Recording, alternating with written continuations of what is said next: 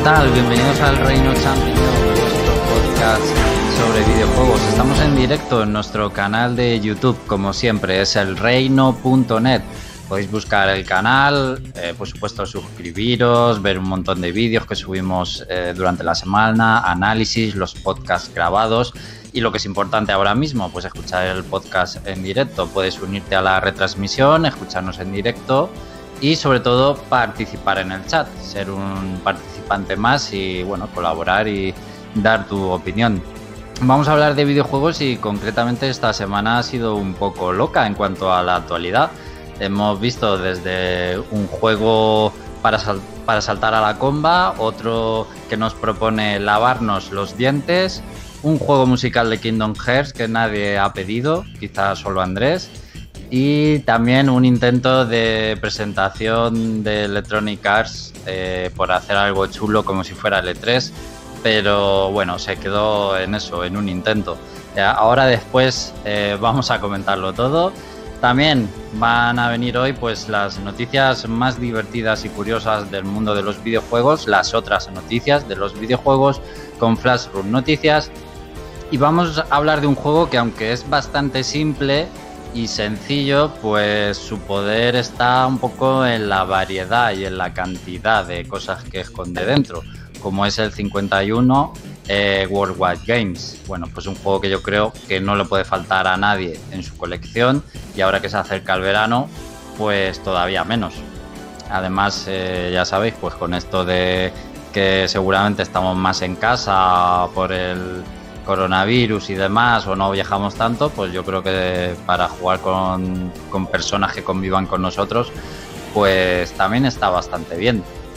Bueno chicos, eh, comentaros también una cosa muy importante y es que este es el penúltimo programa de la temporada, ¿de acuerdo? El sábado que viene será el último programa de la temporada.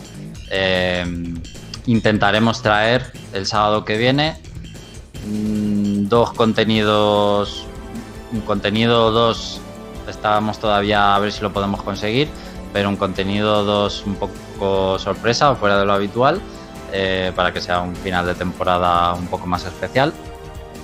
Y también ya os adelanto que tendremos el análisis de Xenoblade Chronicles eh, Definitive Edition para Nintendo Switch. Así que eh, para que vayáis dibujando un poco ya lo que va a ser el último programa de la temporada sábado que viene. Después lo volveré a repetir al final de hoy para, bueno, para que si alguien no está escuchando ahora, que, que también se pueda enterar.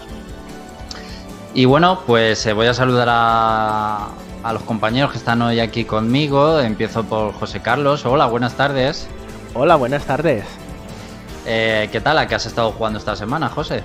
Pues esta semana, mira, para empezar esta semana he estado volviendo un poco a Team Fortress 2, que he probado servidores de estos absurdos que hay, eh, por ejemplo de carreras, de surfear o de enfrentarte a jefes finales.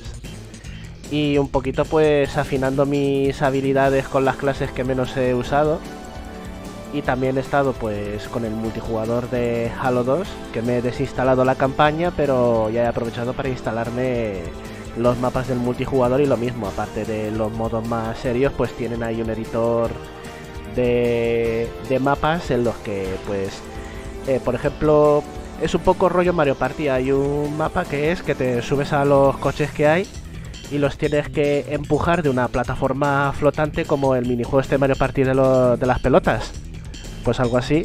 Y el último coche que quede arriba, pues es el ganador. Historias así, yo voy pues un poco a, las partes más divertidas de los multijugadores. Nunca dejas de sorprenderme, José Carlos. ah, que sí. También podemos adelantar que has estado jugando al, al, nuevo DLC de Pokémon, la Isla de la Armadura, que además te ha, te ha, gustado y que pronto tendremos el videoanálisis también.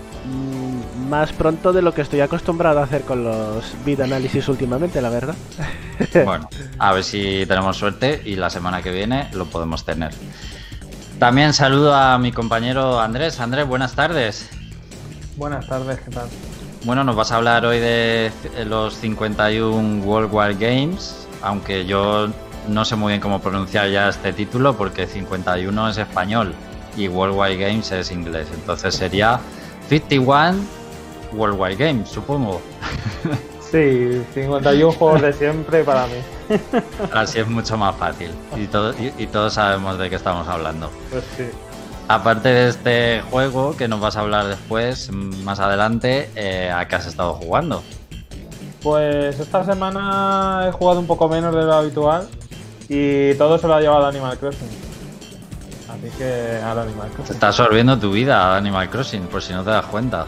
No mi vida, mi, tiempo de juego. Estas semanas que he jugado poco, trabajaba por las tardes y, y al final por las mañanas no me quedaba mucho tiempo libre y pues le echaba una horita o lo que fuese al Animal Crossing y poco más.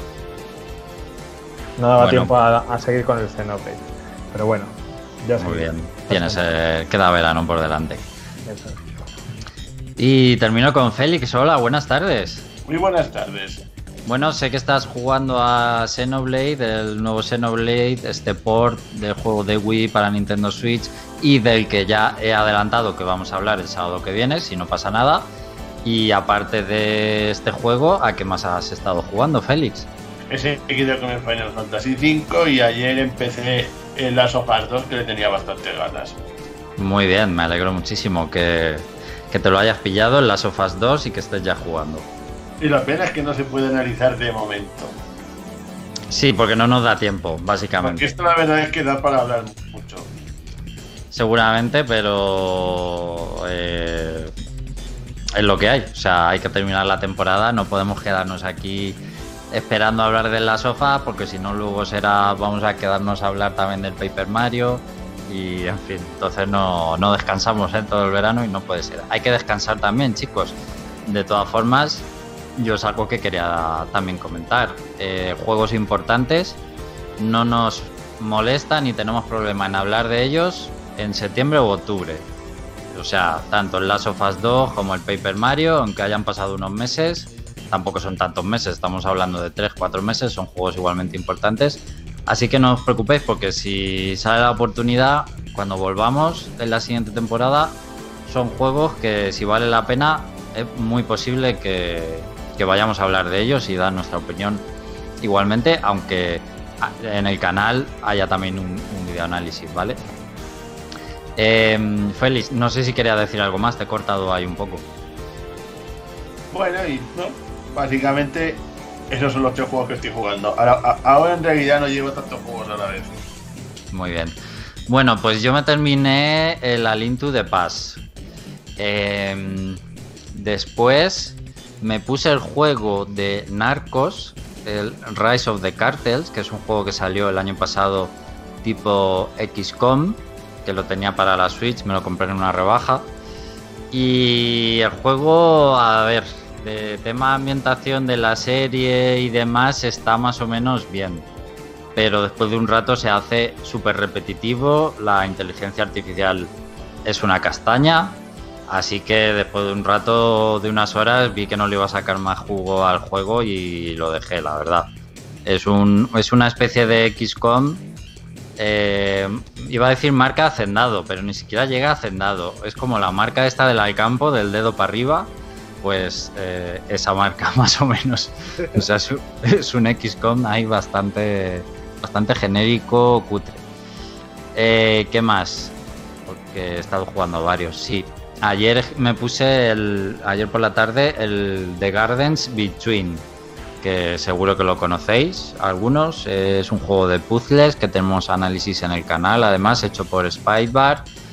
Y me ha encantado este juego, o sea, es un juego que te lo pasas en una tarde, pero me ha parecido súper bonito y luego súper original. Los puzzles, los puzzles me han encantado y luego como es tan simple el juego porque juegas con los gatillos básicamente todo el rato y puntualmente pulsas el botón A pero solo con eso tan simple se marcan unos puzzles que, vamos, me han sorprendido un montón. Y el juego, aunque te lo pases en una tarde, mm, te deja bastante huella. Así que yo desde aquí lo recomiendo bastante, este juego de puzzles. Y ahora estoy, me he puesto con el, la aventura de Donkey Kong de Mario Rabbids, que la tenía pendiente. Y he recordado lo mucho que me gusta este juego y que no sé por qué no ha salido una secuela todavía. O sea, porque además con eso de que viajan en el tiempo a otro universo, no sé qué, es que se pueden inventar tantas cosas con ese juego. No sé cómo no lo han sacado jugo, la verdad. Y además es que se pueden inventar, yo qué sé, en vez de con el universo de Mario, se pueden ir al universo de otro juego, de, de Fire Emblem, que es también de estrategia, por decir algo. O en vez de los rabbits, pueden quitar los rabbits y hacerlo más puramente Nintendo, también por decir. No sé, pues le veo muchas posibilidades y no sé cómo no le, no le están dando más salida a esa IP, la verdad. Ya, no sé lo que habrá vendido, pero el juego está muy bien. A mí me gustó también mucho el DLC, o sea que... Mm, está bastante bien, la verdad, el, el, DLC. Oye, ¿el juego de, de, puzzles que dices en qué plataforma era? Pues yo lo, yo lo he jugado en la Switch, pero vamos, está creo que para todas. Vale. Una cosa que me hace mucha gracia de esto de los Rabbits es que aparecieron como, como digamos, como un poco como personajes secundarios en un juego de Rayman y ahora mismo nadie se acuerda de Rayman. bueno, excepto para pedirlo en el Smash, a lo mejor. se acuerdan de eso. Bueno, pues antes de pasar a las noticias, en el chat pues tenemos a Izanagi, a Yuruichi Sama, eh, a Spybar. Eh, nos comenta Izanagi que por fin tiene el Persona 5 Royal en sus manos, así que Izanagi, aunque no vayamos a estar los sábados, pues mira, eh, ahí tienes el Persona 5 Royal para rellenar y todo el verano por delante para pasarte ese juegazo. Spybar nos dice que ha terminado el Evans Remains, que es un juego indie que ha salido muy recientemente, me parece, y está tratando de terminar Future Connected, que es esa historia adicional del Xenoblade. Y Zanaki también nos dice que empezó a jugar el Steins Gate en PlayStation 3, eh, que no recordaba que se lo había pillado cuando estuvo gratis en PlayStation Plus. Muy bien, pues todo dicho, que estamos jugando cada uno, eh, la gente que nos escucháis también, vamos a pasar ya a repasar la actualidad de la semana.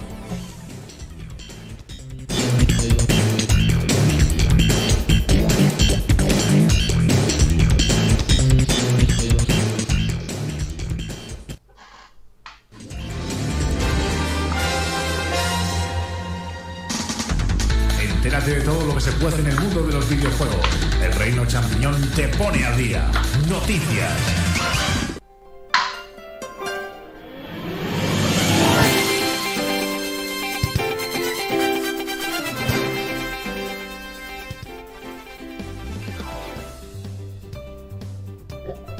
Bueno, pues vamos a comentar lo más importante de la semana. La verdad es que entre la semana pasada con la presentación de PlayStation 5 y todo lo que ha pasado después, todos los días venideros, los últimos 7 o 10 días, hay bastantes. Eh, hay bastante movimiento de, juegos indie. También ha habido un montón de novedades. Hubo una conferencia de juegos de juegos indie. Y es un poco, pues, eh, la réplica de, por así decirlo, de, del E3, que habría coincidido más o menos con estas fechas. No ha habido E3, pero las, las compañías han intentado que igualmente haya mucha información durante este mes de junio. Y bueno, vamos a empezar a comentar algunas cosas que han estado pasando esta semana. Empezó rara la semana con el anuncio por parte de Nintendo de que estaba disponible en la eShop eh, una aplicación o juego que se llama Jump Rock Challenge. Eh, es un juego que o una aplicación que lo que quiere es proponernos saltar a la comba usando los Joy-Con para ello, o sea, simular el, saltar a la comba. Y bueno, es es una aplicación gratuita. Por algún motivo parece que solo va a estar disponible hasta septiembre. No sabemos muy bien por qué, cosa rara de Nintendo. Y que te va poniendo metas para que te vayas superando, te guarda los récords. Y lo interesante de esta aplicación es que, bueno, lo ha hecho un pequeño grupo de desarrolladores de Nintendo durante el confinamiento. Eh, la han hecho desde casa y, bueno, con, con el único objetivo de que nos ma mantengamos un poco en forma. Así que todo, todo bastante altruista y yo diría que es eh, yo que venía reclamando o pidiendo a Nintendo gestos por eh, la pandemia o por el confinamiento, creo que desde luego este es el gesto más grande de todos eh, los que han hecho, que han sido pocos, y porque está claramente, claramente enfocado a esto. Y bueno, os quería preguntar si lo habíais, mm, si acaso bajado, instalado y probado, alguno de vosotros. Sí, en, sí, en casa sí. Eh, además, eh, bueno, pues lo pruebas un poco por la gracieta y, y te pica como todo lo que es un un juego rollo contador a ver si puedes superar la marca, pues ya te ya te engancha y como no tienes que hacer los saltos a la comba seguidos, pues por lo menos para un momento reanudas, para otro momento reanudas. Vamos que que para monear un poquito está bastante gracioso. Bueno, pues nada, pues ahí queda la anécdota. Eh, contadnos en el chat también si os habéis bajado el juego de saltar a la comba y qué os ha parecido.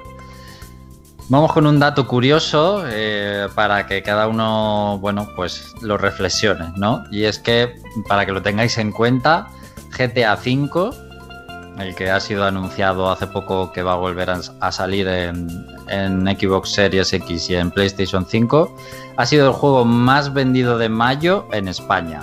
O sea, el más vendido de mayo en España. Ahí lo dejo. Ah, Solo. y la gente diciendo que para qué lo vuelven a vender. Sí, creo que está bastante claro por qué lo vuelven a vender. Pero bueno.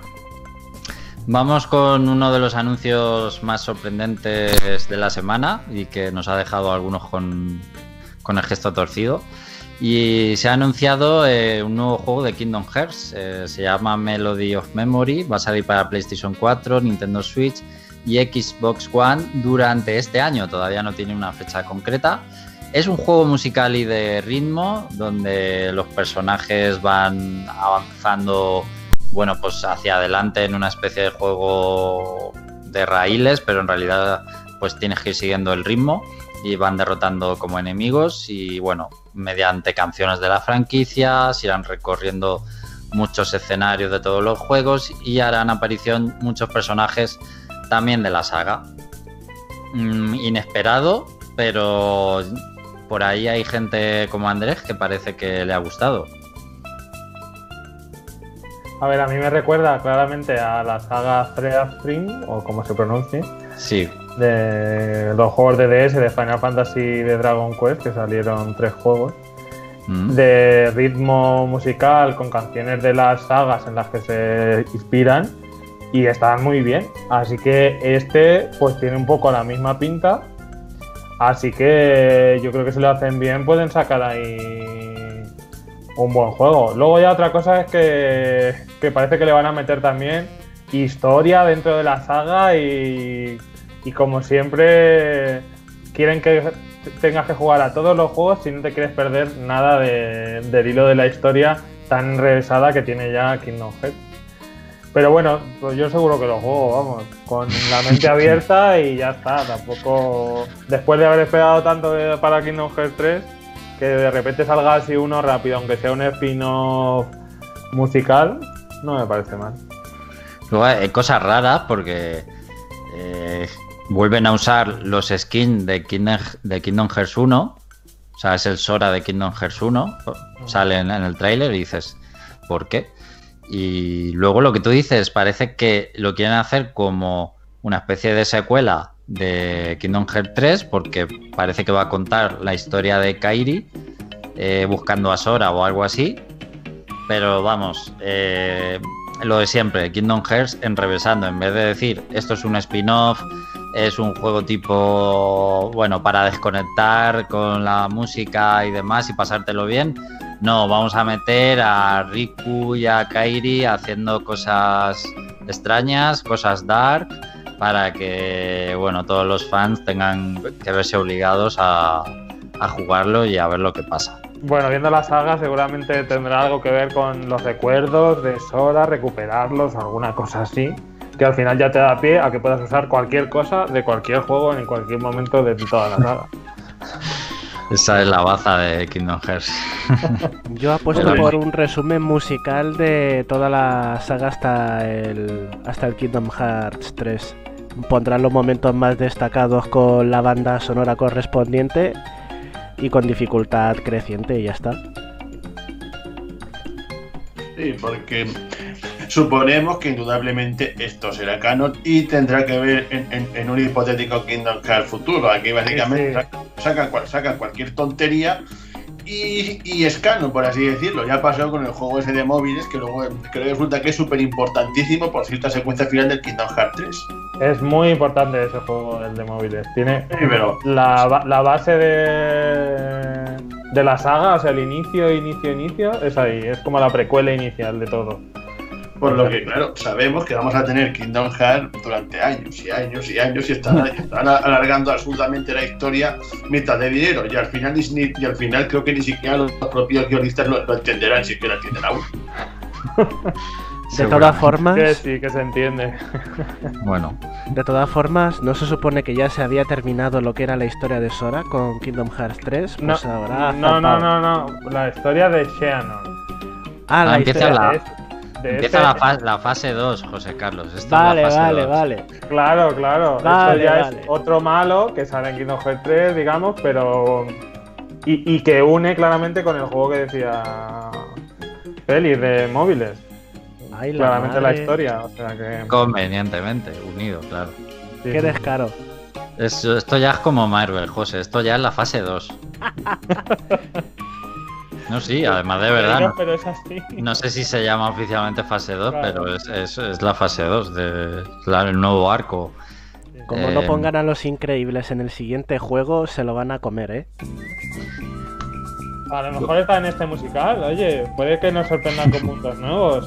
Nunca visto. Los que todo el mundo quería, pues nos van a meter aquí donde nadie quiere que estén. Nah, parece más un, re- un revisitado de, de Sí. todo lo que ya hemos visto. A este paso yo creo que sacarán un musical o una película y también será canon. No lo dudes que si sale será. O una novela, ¿por qué no? Todo O sea, canon. anime o un manga, todo canon. Aquí- que habrá que leerse la novela para poder entender el argumento. Kingdom Hearts 4, o por ahí.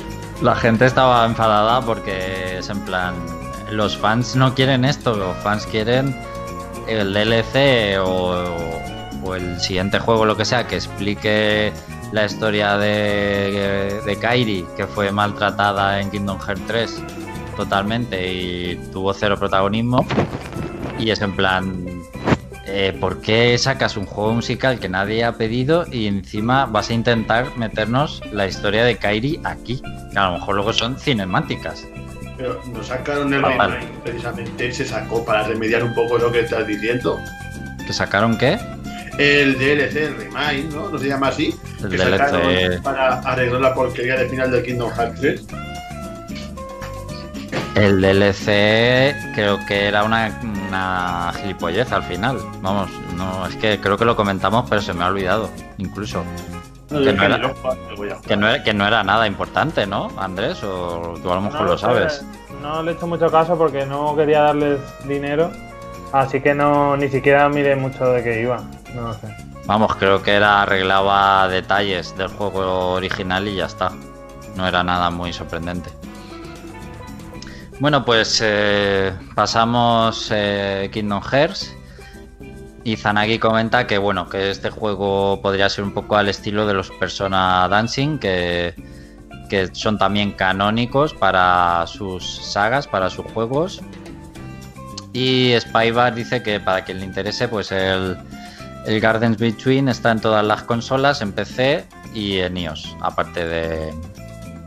Bueno, claro, en todas las consolas, ya está, en PC y en iOS. Eh, seguimos chicos porque también hubo una presentación sorpresa de Pokémon. Mm, con el motivo de- del lanzamiento de la isla de la armadura, pues se hizo el mismo día, que fue el jueves o el miércoles, perdonadme si no lo afino el día, fue el miércoles o el jueves. Mm, se anunció alguna cosa especial para el, Pokémon Espada y Escudo, como es el, el, Cera- el evento de Cerahora, eh, Gigamax, también alguna cosa para Pokémon Go, va a haber mega evoluciones en Pokémon Go. Pero bueno, uno de los primeros platos fuertes fueron dos nuevas aplicaciones que son Pokémon Smile y Pokémon Café Mix, que bueno, mm, a mi parecer anuncios bastante chorras, pero bueno, el Pokémon Smile es para ayudar a los niños pequeños a lavarse los dientes y que sea más divertido y que tengan que estar un rato cepillándoselos en plan mirando con la cámara la cámara frontal del móvil pues te vas viendo y, y cuando terminas de cepillarte ya puedes capturar al Pokémon. Vale, si hay niños con problemas y para cepillárselos y esto les ayuda, pues mira, está bien, además es, gratuita. Y luego tenemos Pokémon Café Mix, que es un juego, una app que aparte de móviles también va a salir en Switch, eh, con modelo gratis pero con micropagos. Y es una especie de juego de puzzles de estos eh, de gemas, que hay que estar removiendo gemas.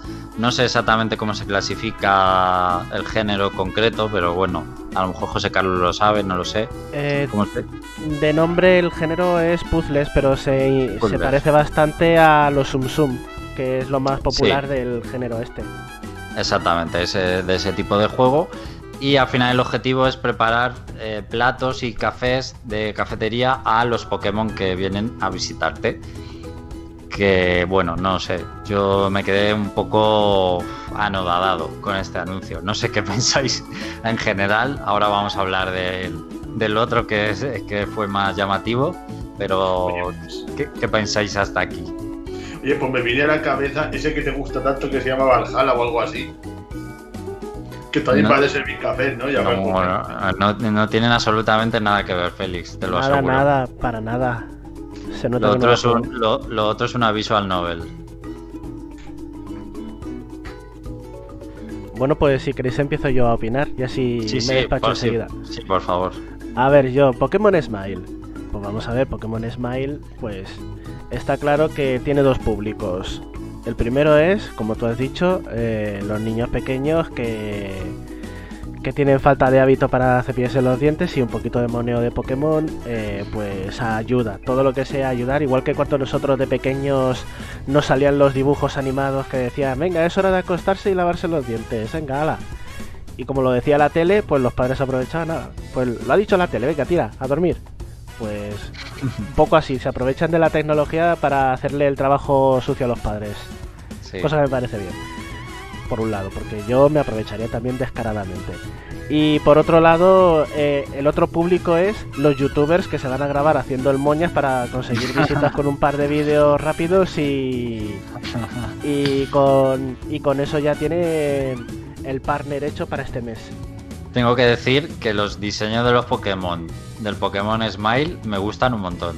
A eso iba. Tanto Pokémon Café Mix como Pokémon Smile tienen unos diseños de los Pokémon mm, muy originales y muy vistosos. Se quieren desmarcar bastante como para diferenciarlos de que son otro tipo de juegos de Pokémon con respecto a Pokémon Espada y Escudo que es de la saga principal o, o spin-offs un poco más grandes como son los Mystery Dungeon si te das cuenta, todos los juegos de Pokémon ahora están empezando a tener un estilo visual diferenciado.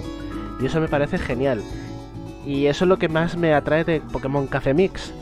Que probablemente le dé.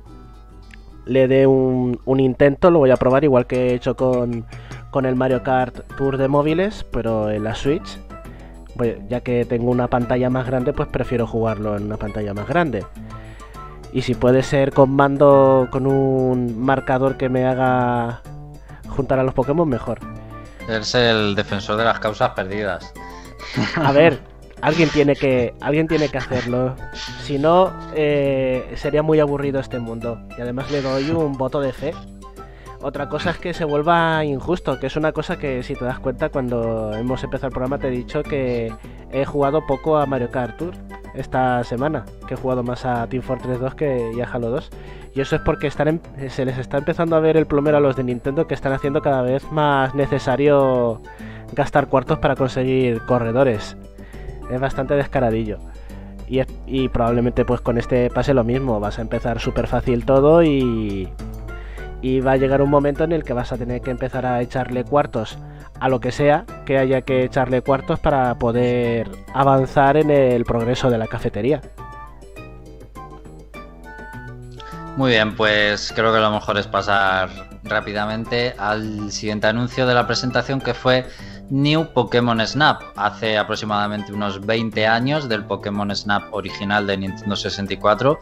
Un juego que es eh, recordado pues con mucho cariño por toda la gente que lo jugó, que lo tuvo y todos los fans de Pokémon que siempre se ha solicitado o se ha pedido a Nintendo una especie de remaster, de remake, que por favor lo pongan en modo consola virtual, aunque sea. Bueno, pues ya tenemos eh, lo que viene a ser nueva entrega, porque no, no es un remake ni nada así, es un nuevo Pokémon Snap, de ahí el nombre. Eh, se han quebrado un poco la cabeza con el nombre y parece ser que está en el desarrollo Bandai Namco. Eh, fue sin duda el juego que salvó un poco esta presentación, porque si no llega a ser por este anuncio que por supuesto eh, puso en pie a las redes sociales, todo el mundo comentando sobre el nuevo Pokémon Snap y demás, mucha ilusión y muchas ganas de jugarlo. Ahora, eso sí, no se sabe absolutamente nada de cuándo va a llegar, nos mostraron ahí unas pocas imágenes en movimiento. ¿Y qué opináis chicos? ¿Tenéis ya ganas de jugar a este nuevo Pokémon Snap? Pues sí, este sí que puedo comentar. Que a mí me, me, gustó mucho lo que vi. Se ve súper bien. Así debería verse Pokémon Espada y Escudo, no como se ve. Pero escucha, hay mucha gente diciendo eso. Y hay un truco, que el New Pokémon Snap no es un juego explorable, ni puedes interactuar con el escenario. Entonces, un juego donde el escenario es un fondo es mucho más fácil y factible que luzca bien, no así en un juego que más de exploración o más de interactuar. Me da igual. Cuando te pones a luchar, no, no hay interacción ninguna. El Pokémon está ahí quieto y no tiene mucho más que animar. Ahí podría subirse los gráficos a, lo que se ve en Pokémon Snap. Pero bueno, centrándonos en Pokémon Snap, yo llevo mucho tiempo pidiéndolo porque a mí me gustó mucho el de la 64, que es un juego que te lo acababas en, en poco tiempo. Que no sé si en una tarde o dos tardes ya te lo habías acabado. Hmm. Y incluso mirando lo que te faltaba, alguno así es raro que, había algún modo extraño de conseguirlo. Espero que en este se le ocurren, haya muchas zonas, Pokémon tienen los que quieran y más, y mecánicas y cosas desbloqueables y tal, y incluso pido que haya alguna especie de jefe final o algo haciendo de alguna manera curiosa o algo así. Espero que haya el mismo hate por el juego que hubo con Pokémon Espada y Escudo, cuando se sepa que no están todos los Pokémon incluidos. Imagino que debería pasar lo mismo. Está claro que no van a estar. ya, ya, sí, ya. ya no es lo mismo porque esto no es un juego principal de la saga. Muy bien. Mm, si solo era una pullita, solo era una pullita. sí, para la hipocresía, un poco. Yo pues quería... a ver, a ver cuándo sale, pero siendo Nintendo no suele anunciar las cosas con muchos años de antelación. Lo que pasa es que a lo mejor no tienen nada y se han agarrado un poco a lo único que tienen, pero bueno, espero que salga a principios del año que viene, que no se vaya más allá. Está en desarrollo. Iba, perdón, ¿iba a hablar alguien? Adelante, Félix que la verdad es que el juego me llama poderosamente la atención porque bueno cuando salió era, los era mis tiempos de Songer por así decirlo donde jugabas en 24 pero de, todas maneras me llama poderosamente la atención, como acabo de decir. Me pregunto si, al igual que el primero, será extremadamente corto, porque no deja de ser un shooter sobre raíles que no matas a nadie, pero es como un shooter sobre raíles, ¿no es cierto? Y yo creo que pueden explotarlo bastante con el montón de Pokémon que hay, porque lo que pasaba, claro, en el original pues tenía los 250 y poco más, si mal no me equivoco. En este pueden meter mil legendarios, hacer, hacer miles de eventos chulos, incluso meter un juego final. Yo creo que el resultado final puede ser bastante satisfactorio. Más cosas de Pokémon Snap, chicos. A ver, por mi parte, yo creo que en el original Mew, que era eh, estaba en su mm. propio nivel, o sea, era un solo Pokémon en un solo nivel y había que hacer un, en cierto orden un par de cosas para poder eh, fotografiarlo. Yo creo que eso, aunque no sea un jefe final, sí que es una batalla, una batalla final en la que tienes que aplicarte un poco para poder pasarte el nivel porque si no lo haces bien fracasas fracasas la misión de fotografía era mío. yo creo que en ese sentido se pueden hacer cosas igual. Se puede hacer que los Pokémon legendarios estén ocultos de alguna forma, que no se les pueda fotografiar, o que sean bastante evasivos y que haya que encontrar una forma de hacerles que se queden quietos. Eh, más o menos como se hace con algunos de los Pokémon más eh, elusivos que hay en las rutas originales. Y por lo demás eh, estoy bastante emocionado sobre todo porque como fan del primero lo que yo quiero ver es las interacciones entre distintas especies de Pokémon porque era de las cosas que más me gustaban en el original, ver cómo ciertas, eh, ciertas especies de Pokémon discutían en el volcán y se peleaban, otras que mm. jugaban juntas. Eh, o que están ayudándose. Yo quiero ver ese tipo de cosas y que no estén todas en, eh, todas a, nivel de superficie. Yo quiero que estén, por ejemplo, escondidas en los árboles o quiero que estén eh, incluso detrás de ti y que te des cuenta de que lleva siguiéndote un Pokémon todo el rato, haciéndote muecas y que hasta el último momento no ves que ha pasado por tu lado.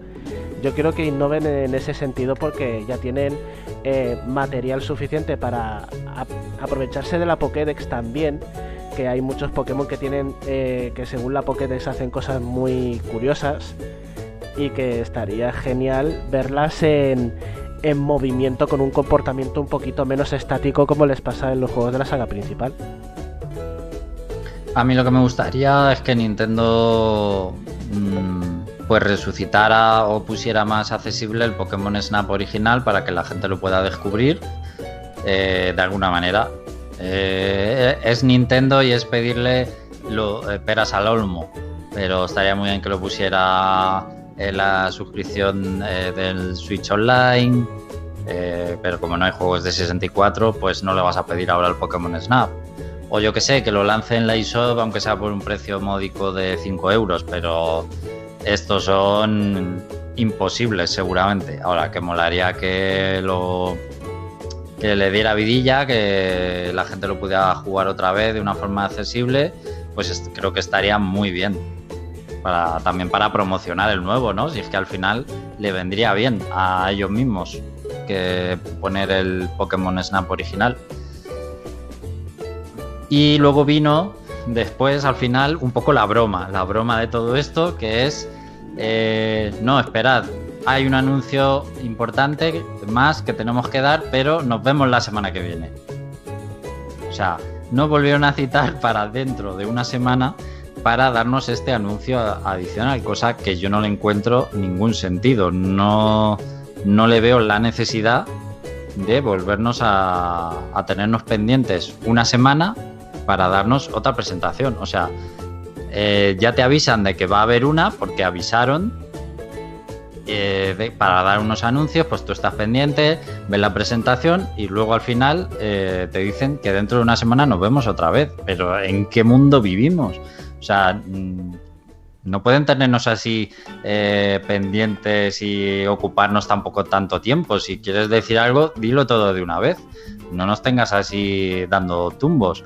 Que luego ya puede ser bueno el anuncio, porque como no sea bueno, eh, les va a quedar la tontería más grande del mundo esto que han hecho. Ya puede ser o el remake de, de la generación de Sino, que es una de las cosas que más está pidiendo la gente, o el Pokémon Let's Go 2 con el oro y plata. No sé qué pensáis sobre esto.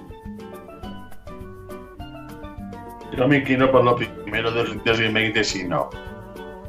Porque un, porque un, o sea, un Let's Go con oro plata no, tiene mucho sentido en realidad. ¿Por qué? Lo veo que yo creo que básicamente la magia, de, la magia del primer Let's Go era, bueno, el atractivo era básicamente revivir la primera generación, porque en, en, aquellos tiempos, pues, pues básicamente enlazando con Pokémon Go, lo que la gente veía era la primera generación, y en ese sentido el juego se hizo para promocionarla. Ahora que mm, ha, llovido mucho desde entonces, la verdad es que lo vería bastante redundante. Aunque bueno, yo creo que la gente lo que vería comprando igual. sí, ese, es el punto. José Carlos. Yo que no sé, perdería la frescura, perder, no sé, yo lo, yo lo vería así. ¿Qué te gustaría más de esos dos posibles anuncios, José Carlos? Yo desde luego eh, lo que más me gustaría es el remake de Diamante y Perla. Evidentemente se lleva esperando bastante tiempo. Y claro, eh, la preocupación es que si llega a ser el, remake, viendo cómo ha salido Pokémon Espada y Escudo con tanta prisa que se ha quedado a medias y que si no llega a ser por el DLC eh, hay poco que salvar de él, eh, pues espero que el tiempo que no le han dedicado a Pokémon Espada y Escudo venga por esto, porque se va a hacer un remake en condiciones de, de Diamante y Perla, sobre todo porque tenía muchas cosas chulas que he hecho en falta en Pokémon Espada, que por ejemplo actividades secundarias como los concursos, eh, el subterráneo, que era una de las cosas que nos enganchaba cuando estábamos jugando juntos en, en Generation, que nos, nos ayudábamos ahí a, excavar fósiles y a conseguir gemas, cosas así, con la conexión inalámbrica. Eh, también tenías ahí el frente de batalla, o sea, es que había muchísimas cosas que podrías. que podrían caerse de, los remakes por falta de tiempo. Y que para eso yo prefiero que no. que no lo saquen. Eh, por otra parte, yo veo más factible, más probable que reciclen el motor gráfico de Pokémon Let's Go y hagan un Let's Go de oro y un Let's Go de plata. Pero lo mismo, eh, ya oro y plata eran más complejos que rojo, rojo y azul. Ya tenías la crianza de Pokémon para la guardería y conseguir huevos. Ya tenías eh, el tipo siniestro y el tipo acero que hacían un poco más complicadas las cosas. Tenías dos regiones enteras, tenías dos regiones enteras, 16 gimnasios, la trama la trama no habría peligro porque la trama no sería lo, lo que sacrificarían para estas ediciones. Pero en fin, que, que yo veo que sería más fácil para ellos sacar oro y plata en Let's Go que, que hacer un sí. buen diamante y perla. Más fácil seguro, vamos, eso está... y rentable porque a lo mejor hasta le vas a sacar más dinero. Sí, seguro. porque sigue siendo más nostálgico, porque mm. vas a vas a la, al mismo público que rojo que rojo y azul. No es como los remakes de Diamante y Perla, que es para la siguiente generación de niños, porque yo estoy leyendo en redes sociales que, que hay gente pues veinteañera que se siente nostálgica, siente la misma nostalgia por Diamante y Perla que nosotros sentimos por rojo y azul. Mm. Ese es el mismo tipo de nostalgia, es como si fuera la siguiente generación de fans de Pokémon. Sí, sí. Pues... Ah, bueno. eh, Andrés, eh, de estos dos anuncios, ¿te haría ilusión alguno de los dos?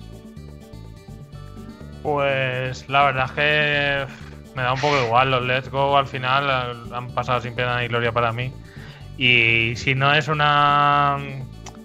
como Pokémon Espada y Escudo, que era la principal y aún así no me ha gustado, no sé, creo que un remake no me interesa.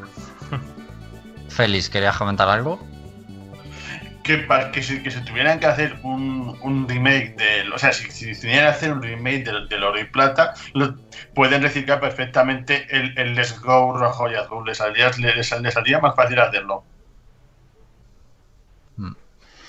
A mí lo que me flipa, me acabo de caer que ya Pokémon, o sea, eh, qué fácil lo tiene para reciclar, porque ya tenía una vía de hacer remakes, que eran los remakes normales, como el, el Zafiro Alpha, el Rubí Omega, ¿no? Y el. Eh, bueno, los que hubo también de Pokémon Oroger Gold y Soul Silver, que son los remakes normales. Pero es que puede empezar otra vez a hacer remakes de toda la saga desde el principio con la marca Let's Go. O sea, es, una máquina de nunca acabar de, reciclaje y de hacer dinero. Me lo acabo de pensar y me ha dejado flipado de cómo tienen tantas vías para bueno para seguir reciclando y rescatando los juegos antiguos una y otra vez. Que ya no son solo remakes normales o sea que son también los del, los del Let's Go. Es flipante. Y una cosa más que se me ocurre esa imagen. Es que lo que anuncian es una tercera expansión para, para espada y escudo pues no. visto, no creo. Es, es, poco probable, pero visto cómo, cómo ha quedado pues, esta, la de la isla de la armadura, yo por mí adelante, ¿eh? Yo apuesto por Pokémon Casco, la versión. Mm, No sé, yo creo que no, porque cuando anunciaron los DLCs ya dijeron que, que era el objetivo para no tener que hacer una tercera versión, por así decirlo. O algo así, entendí yo. Eh, bueno, espero que haya una buena justificación cuando veamos la presentación para habernos eh, citado en una semana después, porque si no hay un buen motivo, o sea, no lo voy a entender de verdad. Yo creo que a ti te haría feliz, Alex, un Pokémon Tournament 2. Pokémon Tor- Pokémon Tournament 2. Sí. Pues me gustó el primero, oye, es bastante. Está bastante bien, bastante bueno el juego. Eh, pero no sé si jugaría una segunda parte. Mm. Bueno, pues nada, saldremos de dudas en cuatro días. Puede que haya incluso la posibilidad de que saquen algo tipo XD, una especie de spin-off. También podría O ser. que algo como la saga Ranger. Hay mucha expectación y es- este hype que acaban de generar no sé si es bueno, ¿eh? Eh, leyendo comentarios en el chat, pues Spicebar dice que para esto que han hecho, yo creo que mejor soltar la presentación íntegramente sin levantar hype. O sea, él se refiere que hubieran puesto ya el vídeo en YouTube sin anunciar previamente nada. Y mucho menos dejar a la gente esperando una semana para otra presentación. Yoruichi Sama dice que hay que ser iluso para esperar más este año de Pokémon, que han sacado ya muchísimas cosas. Eh, Izanagi dice que no es fan de Pokémon Snap, lo completó en dos días y no lo volvió a tocar, salvo cuando venía un primo más pequeño y quería jugar con él. Eh, ¿Qué más? Eh, Yuruichi Sama dice que ya ve a la gente quejándose de que no metan los 900 Pokémon en, el Snap.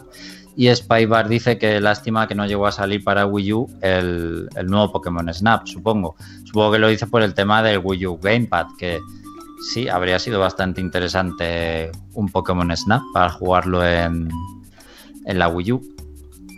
Eh, Yuruichi Sama, eh, yo no me atreví a pillarme el Pokémon, lo vi demasiado cortico. Bueno, es que es un juego de lucha.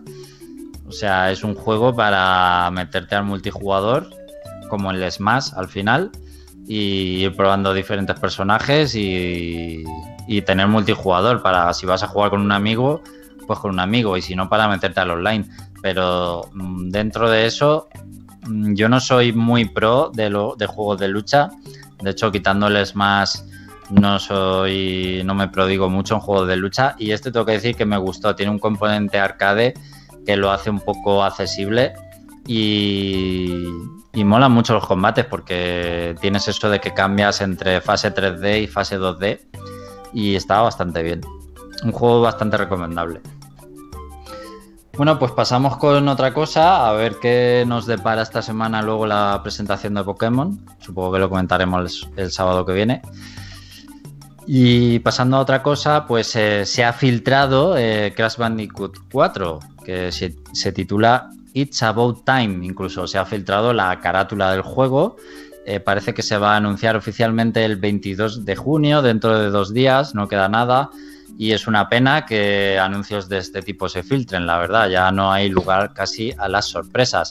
Parece que va a ser un juego totalmente nuevo y no una reimaginación ni un remake de lo que fue el Crash 4, sino que bueno, es una manera de eh, de poner un de decir bueno, de continuar la trilogía anterior, perdón, pero eh, bueno, reimaginando o poniendo juegos nuevos.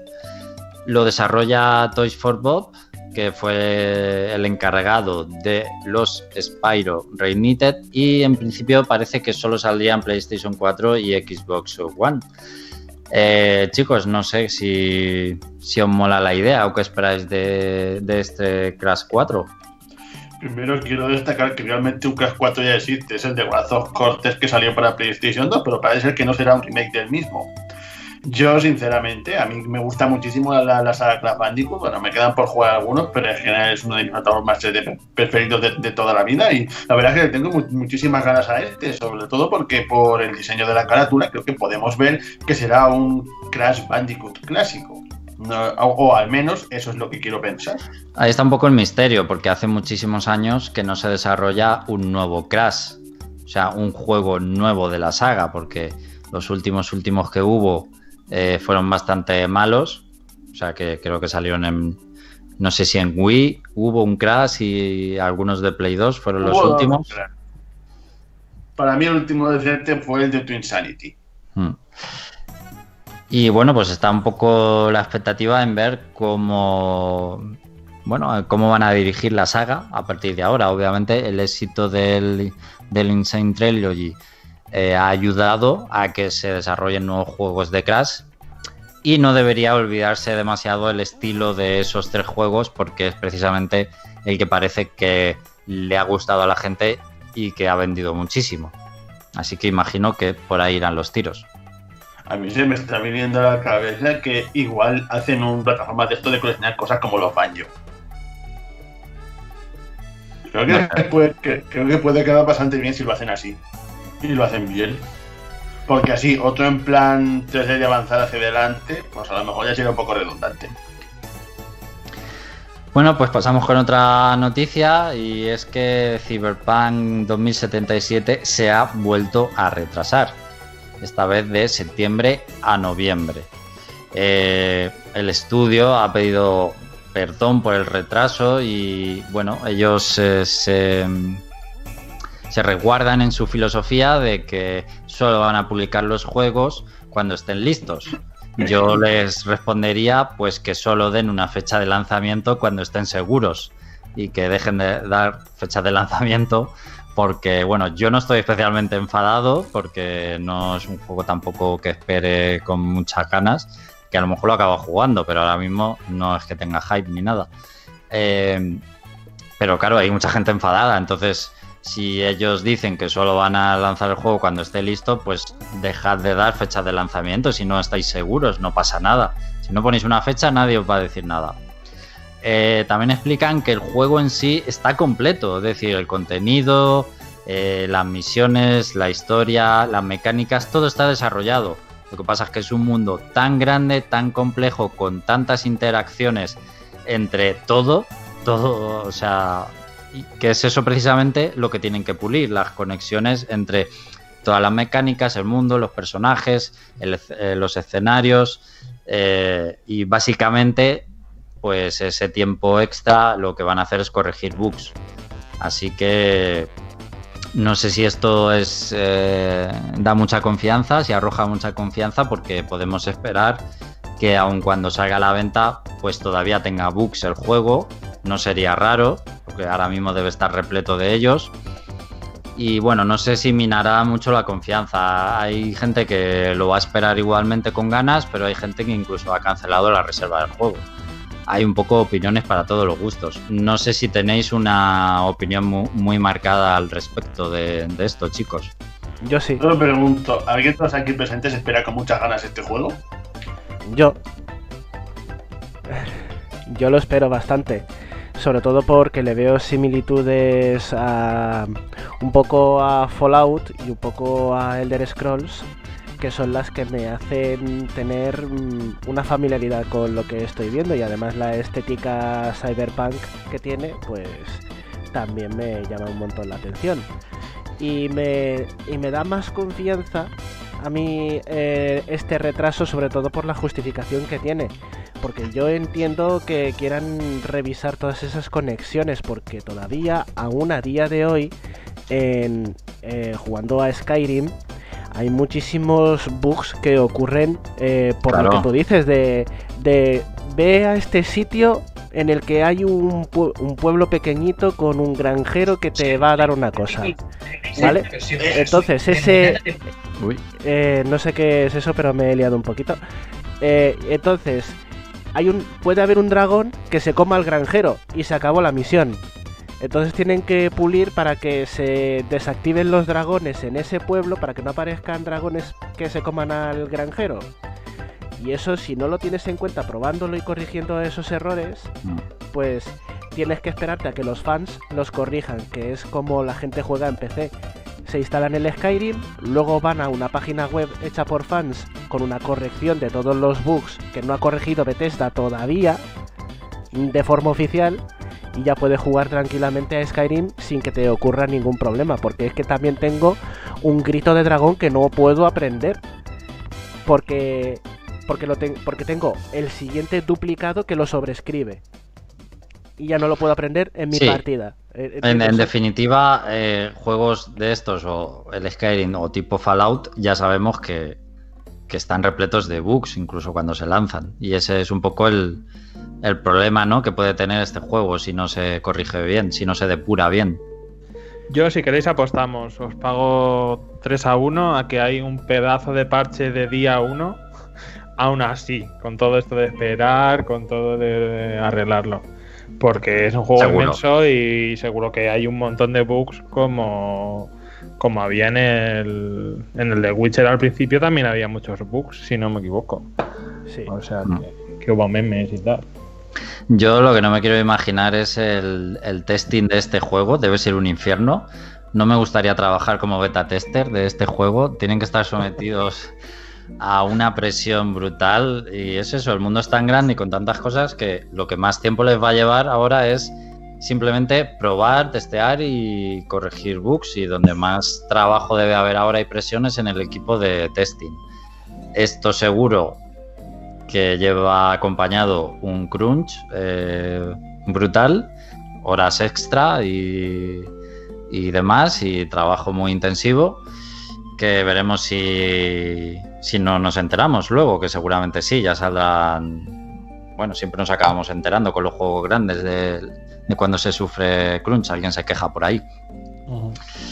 Y también hay un efecto que puede ocurrir con este retraso, y es que se va a noviembre, que es más o menos cuando van a salir las consolas nuevas. Así que eh, hay mucha gente que seguramente haya cancelado la reserva o, ya se espere, digamos, a jugarlo en, la siguiente generación. Ya no lo vaya a jugar en PlayStation 4, digamos, sino que ya lo vaya a jugar en PlayStation 5 directamente. Porque de hecho, eh, desde el primer día de las nuevas consolas, el juego va a ser retrocompatible. No va a ser exactamente la versión de nueva generación, ojo, son cosas diferentes. En cuanto salgan las nuevas consolas, el juego se va a poder jugar en, PlayStation 5 y equipos Series X con, un, con una retrocompatibilidad, pero digamos va a ser el mismo juego que en PlayStation 4. La versión oficial Next Gen eh, saldrá más adelante y si ya tienes el juego en PlayStation 4 y Xbox One recibirás tu parche correspondiente, supuestamente actualización gratuita, hacia la versión de nueva generación. Pero digamos que, bueno, que lo vas a poder jugar desde el primer día en la nueva generación y aunque sea un pequeño detalle, sabemos que hay gente que, le gusta jugar las cosas al máximo y con los mejores gráficos posibles. Y, un, movimiento muy inteligente por parte de Sony o de Microsoft sería vender en pack la consola con este juego. Incluso aunque sea el juego de PlayStation 4 porque si no me equivoco tendría que ser de esa manera. Sería raro, pero puede ser un, buen movimiento comercial. Sí, yo, creo que lo podrían hacer. Venderían que los tiempos de carga son menores ya que tienen disco duro SSD y solo con eso ya van a ser menores los tiempos de carga. Mm. Así que con eso y diciéndoles que sacan 1080 nativos o alguna cosa así, ya la gente ya, ya entra por el lado. Hmm sería un buen vende consolas, de consolas nuevas. O sea que deberían mirarlo. Em, en el chat dice Spybar que esperaría el juego si le corriera en el PC, pues seguramente haya que tener un PC bastante actualizado para, para poder jugar el Cyberpunk. Y Zanagi dice, los que quedaron muy contentos con la saga de Witcher, pues lo están esperando bastante claro. O sea, esto ha hecho antes un comentario Félix, un poco, no lo sé, que si hay alguien esperando este juego, pues seguramente media comunidad gamer o más está esperando este juego. O sea, es posiblemente el juego más esperado del año junto a The Last of Us 2. Y no esperéis, o sea, no os sorprendáis si luego se lleva premios a juego del año y todas estas cosas.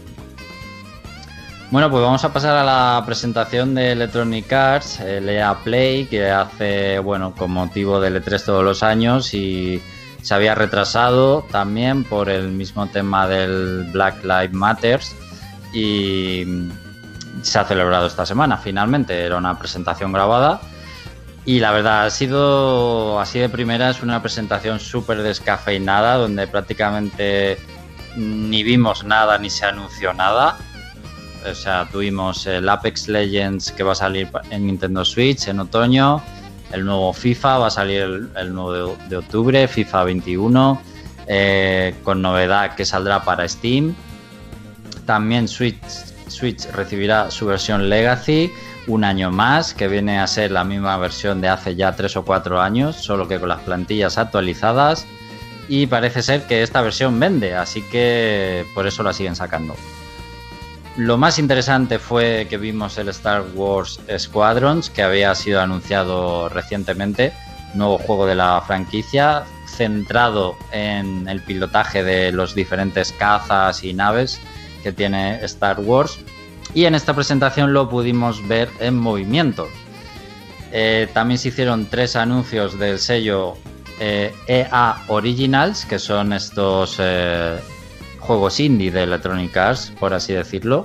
Estos juegos fueron It Takes Two, que fue es el juego de los creadores, por ejemplo, del A Way Out. Por supuesto, va a ser una experiencia multijugador, cooperativa, una vez más, que saldrá en el 2021. También tuvimos el anuncio de Rocket Arena, que este sale prontito, el 14 de julio. Este es un juego que ya se conocía porque de hecho creo que ha habido, ha habido una beta eh, hace nada del juego. Es un típico juego multijugador, arena, eh, por equipos que están tan de moda. Eh, lo iba a publicar una compañía diferente, pero parece que en el último momento Electronic Arts se ha quedado los, los derechos o la licencia para publicar este juego. Y por último, Los in Random es el nuevo juego de Zoink, un desarrollador indie bastante conocido. También va a llegar su juego en 2021. Es un juego, bueno, del que más vimos, yo creo, porque por ejemplo el It Takes Two no vimos nada. Y este sí que vimos un trailer gameplay. Parece un mundo oscuro, así tipo Tim Burton, eh, donde una niña va acompañada de un dado y parece un juego pues así de acción y aventuras. Bastante majo, habrá que ver luego qué tal sale. Más anuncios fueron pues que los Sims 4 llega a Steam, eh, el nuevo Madden NFL 21. Eh, luego dijeron, estamos trabajando en la nueva generación. Sí, eh, DICE, Criterion y BioWare están haciendo juegos para la siguiente generación. ¿Qué juegos? Ah, sorpresa. Y enseñaron cuatro cuatro imágenes del nuevo Dragon Age y ya está. Y con eso tuvimos bastante todos los fans de Dragon Age, con ver cuatro imágenes. Y también dijeron, eh, un nuevo juego de la saga Skate se está haciendo, ya está, chimpún, y no enseñaron nada. Así que chicos, no sé qué si la visteis, yo menos mal que la vi en diferido, porque una hora de presentación que fue muchísimo hablar, hablaron un montón para enseñar tan poco y yo fue todo el rato dándole para adelante y al final una hora me lo resumí en 10 minutos, que fue básicamente lo que se puede resumir. No la vi, la verdad, y, por lo que cuentas hice bien. Tampoco es que me interesen muchos juegos de EA en general. Creo que los contaría con los dedos de una mano y me sobrarían. O que no, de aquí ya te digo que. De aquí ya te digo que ninguno. Si acaso alguno de estos indies que sacan, pero. No son de tu estilo. Yo tampoco la vi principalmente porque no sabía que iban a hacer una. Así que. Mal por mí, si me interesaba alguno. Y me he revisado los trailers. Afortunadamente con eso ya me he quitado toda la paja que tendría la presentación. Así que pues de momento los que más eh, me han convencido han sido el juego este del dado, el de... el, ay, ¿Cómo se llama? Me lo acabas de decir y ya no me acuerdo. El Lost in Random. Sí, el Lost in Random, cierto. También te digo que es fácil que digas que te llamó la atención. Es que fue de los pocos juegos que enseñaron. O sea, tampoco puedes decir que te interesó eh, otro, porque es que el, de los que hablaron, porque hubo un montón de juegos que hablaron y no enseñaron nada. O sea que eh, esta frase que acabas de decir creo que es más o menos genérica para todos, porque es que fue de los pocos juegos que vimos. Y por supuesto, sobre todo, el que más me llama la atención es el de Squadrons, el de Star Wars. Pero viendo lo que pasó con el Battlefront 2, mm, de lanzamiento no lo voy a comprar. Y mira que tiene buena pinta, va a tener modo historia. El multijugador parece que va a estar equilibrado a priori, a priori, porque ya sabemos cómo van los multijugadores de, de Electronic Arts. Eh, es Star Wars, banda sonora, ambientación, diseños, o sea, es que eso se vende solo. Si no fuera, porque nos conocemos eh, a Electronic Arts. Y eso es lo que más me fastidia, porque es que el juego tiene buena pinta y, y, siendo fan de la saga Rogue Squadron, que es que los tengo todos, el de la 64 y los dos de GameCube. Eh, que me los sé al dedillo, que sé jugar muy bien en el estilo de pilotaje que tiene Rogue Squadron. Espero que no decepcione el modo historia y sea ahí una campaña de 4 horas en el que dos sean cinemáticas y que el resto sea el multijugador y que te vendan micropagos estéticos, aunque sean micropagos estéticos, pero ya tienes ahí dinero metido de por medio cuando ya pagas un montonazo porque los juegos de Electronic Arts de Star Wars son carísimos. A ver, eh, a ver qué es lo que sale Yo de esto. este eh, no te lo aseguro, pero creo que lo he visto ya para reservar por 40 euros. Uf, ese O sea que no, no es de los caros, ¿eh? No sé, ese precio me da malas señales. Porque da mala señal. es que el Battlefront 2, Sí, te lo teniendo las mismas Son, características, tenía 60 dólares. son 40,99. Eh, no sé, precomprar no voy a precomprarlo. Quiero ver qué es lo que pasa con. Sobre todo con el multijugador. Porque me puedo esperar a las rebajas que se suelen hacer el 4 de mayo por el día de Star Wars y se bajan un montonazo los precios. Y así es como tengo yo el Battlefront 2, que me lo compré por 10 euros el año pasado. Mm.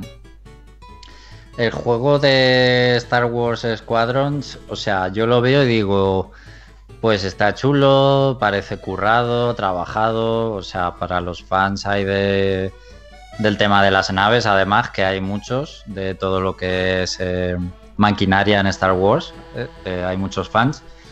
Pero no sé, lo yo vi que le faltaba algo, le faltaba acción, o no me gusta esa vista en primera persona. Yo, los juegos estos así de naves, creo que me gustan más en tercera persona. Mm, si lo vas a hacer así, mm, yo lo veo más para las VR, a lo mejor, para tener una sensación de velocidad mejor y de inmersión. Pero en movimiento, el juego, el gameplay, no me convenció. Lo de estar dentro de la cabina, fíjate que parece que es una cosa así novedosa porque explicaron además que los indicadores que tienes que mirar, tal. Pero luego a la hora de verlo fluido, algo, algo me fallaba. No sé exactamente explicar el qué, pero no, no me convenció nada el juego. A ver, hay dos cosas que, que yo he observado. La primera es que quiero que parece que tienen intención de inspirarse un poco en una saga en una saga clásica de Star Wars que es la de X-Wing, el simulador de X-Wing y el, simu- Sí. el simulador de TIE Fighter, que son clásicos de PC. Han envejecido estéticamente bastante, bastante mal, pero por lo visto son unos clasicazos que la gente los admira. Y en parte, pues, el parte de la simulación era que tú ibas en tu, en tu cabina y entonces tenías que estar atento a toda la información que tenías en los controles.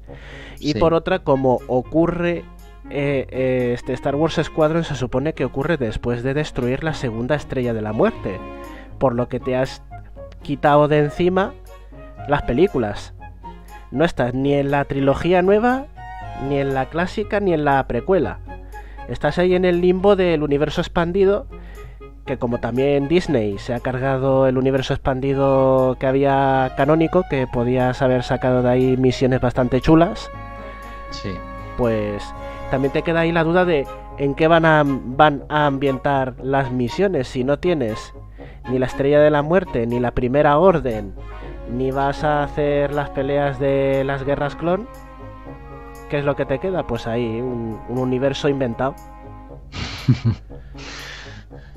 Pues eh, Izanagi nos dice que, por ejemplo, se quedó frito en el directo de Lea Play. Además es que fue tarde, fue a la una. Creo que el jueves por la noche a la una, creo, me parece que fue. Entonces, bueno, pues sí, bastante para olvidar esta presentación. Yo no saqué demasiado en claro ni demasiado bueno. De, de ese Dragon Age se, se va a anunciar algo oficial. Nada, están trabajando en ello y ya está. Vamos, juego Metroid Prime 4, ¿no? Sí, algo así. Y unas imágenes de escenarios y ya está. O sea, nada. En fin, eh, no sé, se quedaron muy cortos con el contenido. Y para terminar, chicos, con las noticias, pues bueno, solo recordar que ya se ha anunciado eh, la siguiente presentación de Smash Bros. para presentar al nuevo luchador que vendrá de ARMS. Todavía es una incógnita qué personaje será.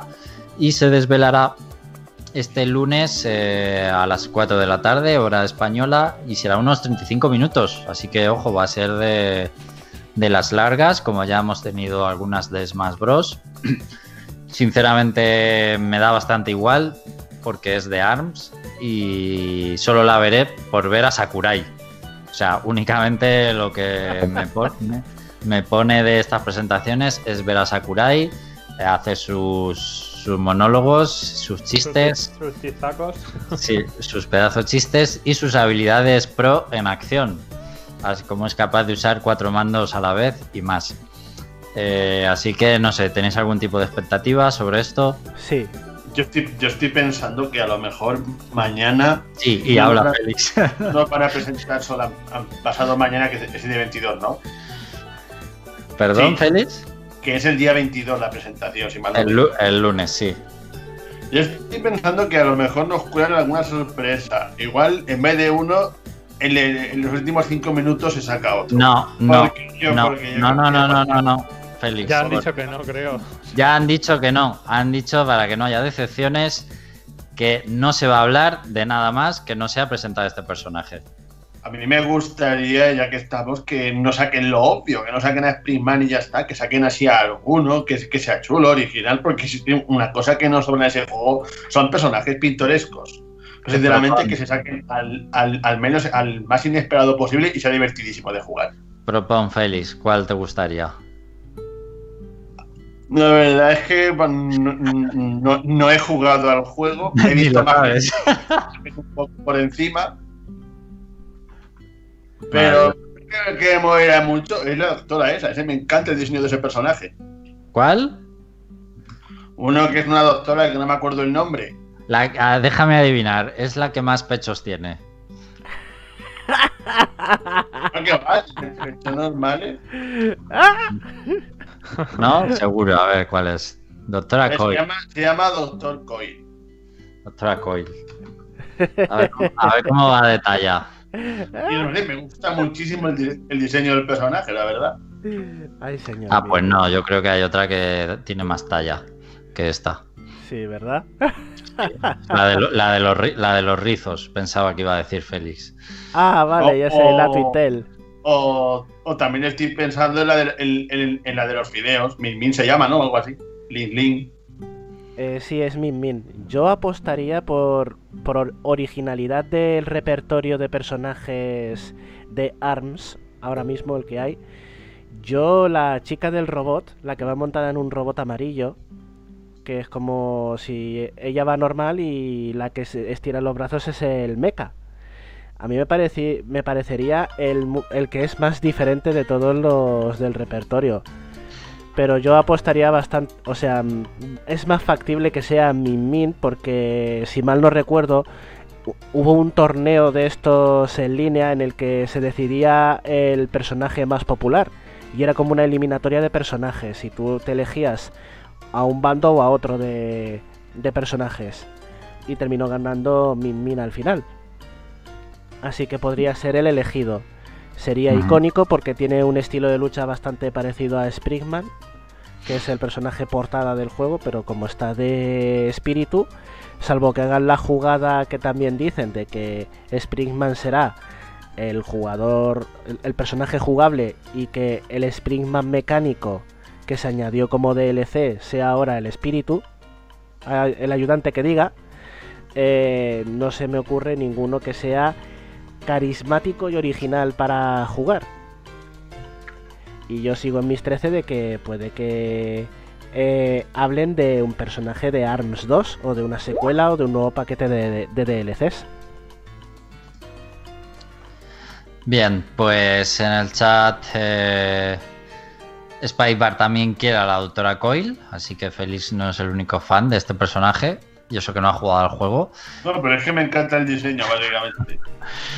Y Zanagi dice que José Carlos ya podría jugar a Persona 4 Golden en PC, que es otro de los anuncios de esta semana. Sí. Persona 4 Golden se ha lanzado en Steam. José, no sé si te lo has comprado. no, voy a añadirlo ahora mismo a mi lista de deseados, que no se me olvide de que lo tengo ahí pendiente. Un gran anuncio, es una pena que se haya quedado solo en PC, porque este juego actualmente solo se puede jugar en PlayStation Vita y ahora en PC.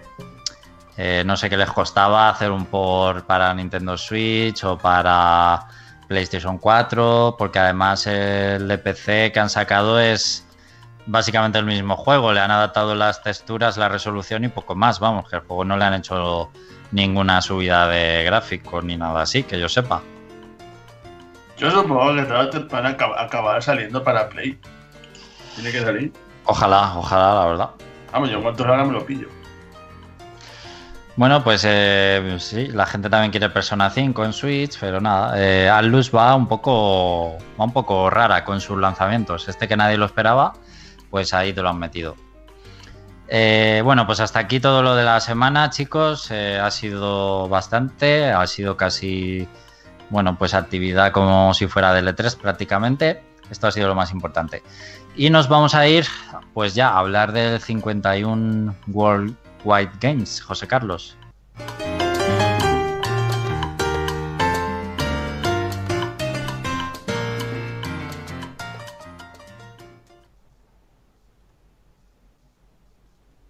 ¿Quieres saber cómo es un juego? El Reino Champiñón te lo exprime a fondo. Escucha nuestro punto de vista. Análisis.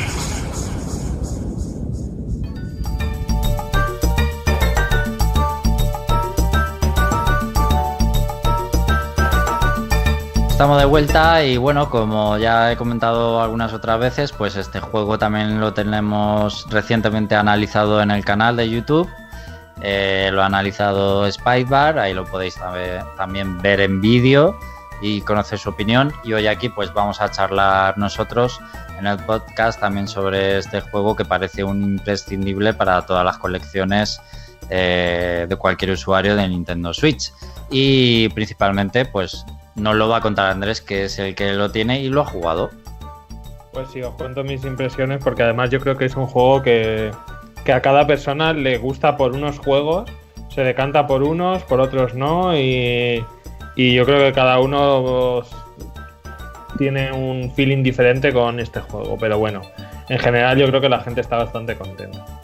Os cuento que, mm, que ya existió en DS hace ya 14 años el 42 juegos de siempre que sacó Nintendo y este pues es un poco la continuación casi directa o espiritual, como lo quieras llamar, que, que han sacado ahora en Switch para el típico juegos reunidos de aquí en España y un poco ese recopilatorio de, juegos típicos que no tengan licencia, que no tenga que pagar Nintendo nada y, que pueda que pueda adaptar.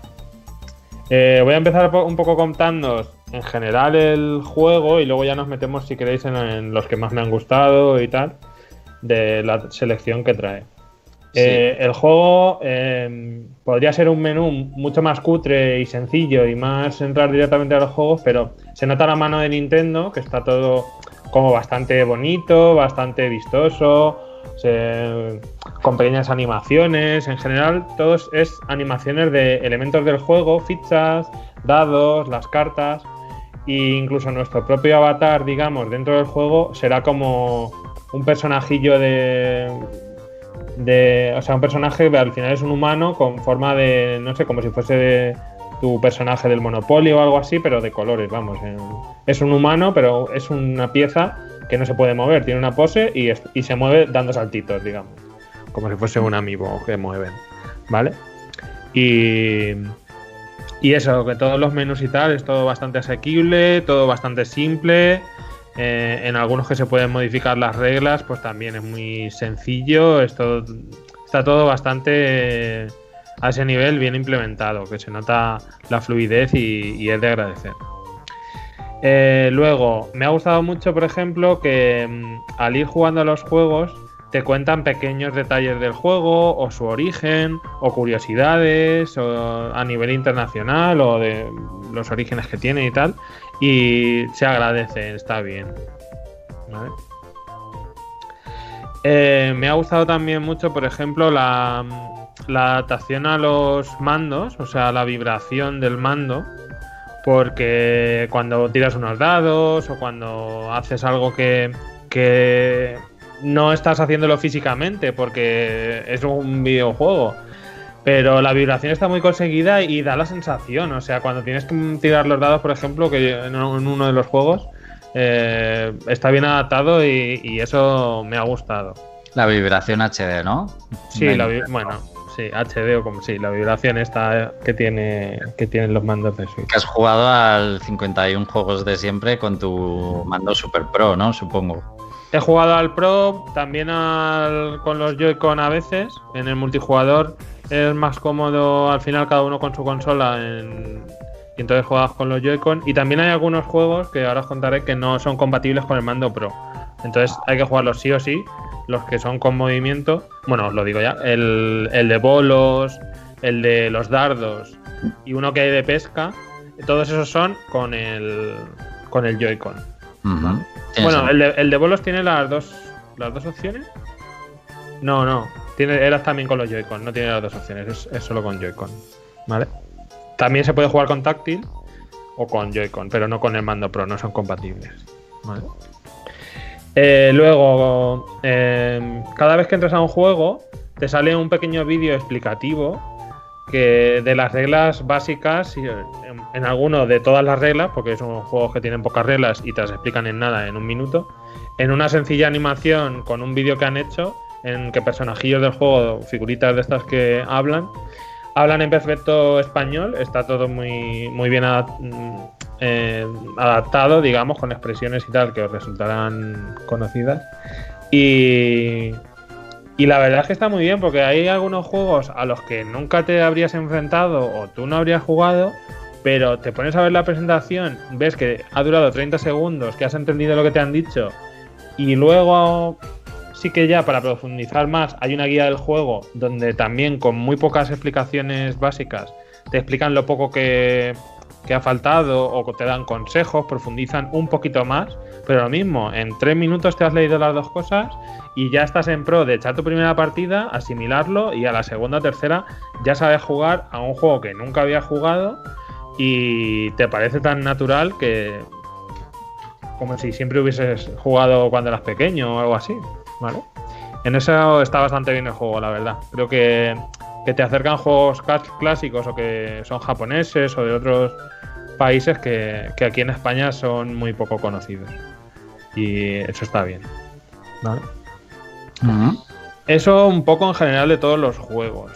Una cosa que no me ha gustado, por ejemplo, ya un poco más criticando. Bueno, espera, se me ha olvidado comentar que, mm, que, que cuando jugamos contra la, CPU hay niveles normal, difícil, experto e imposible. Bueno, pues hay juegos que es que son muy difíciles contra la com en experto, imposible, difícil.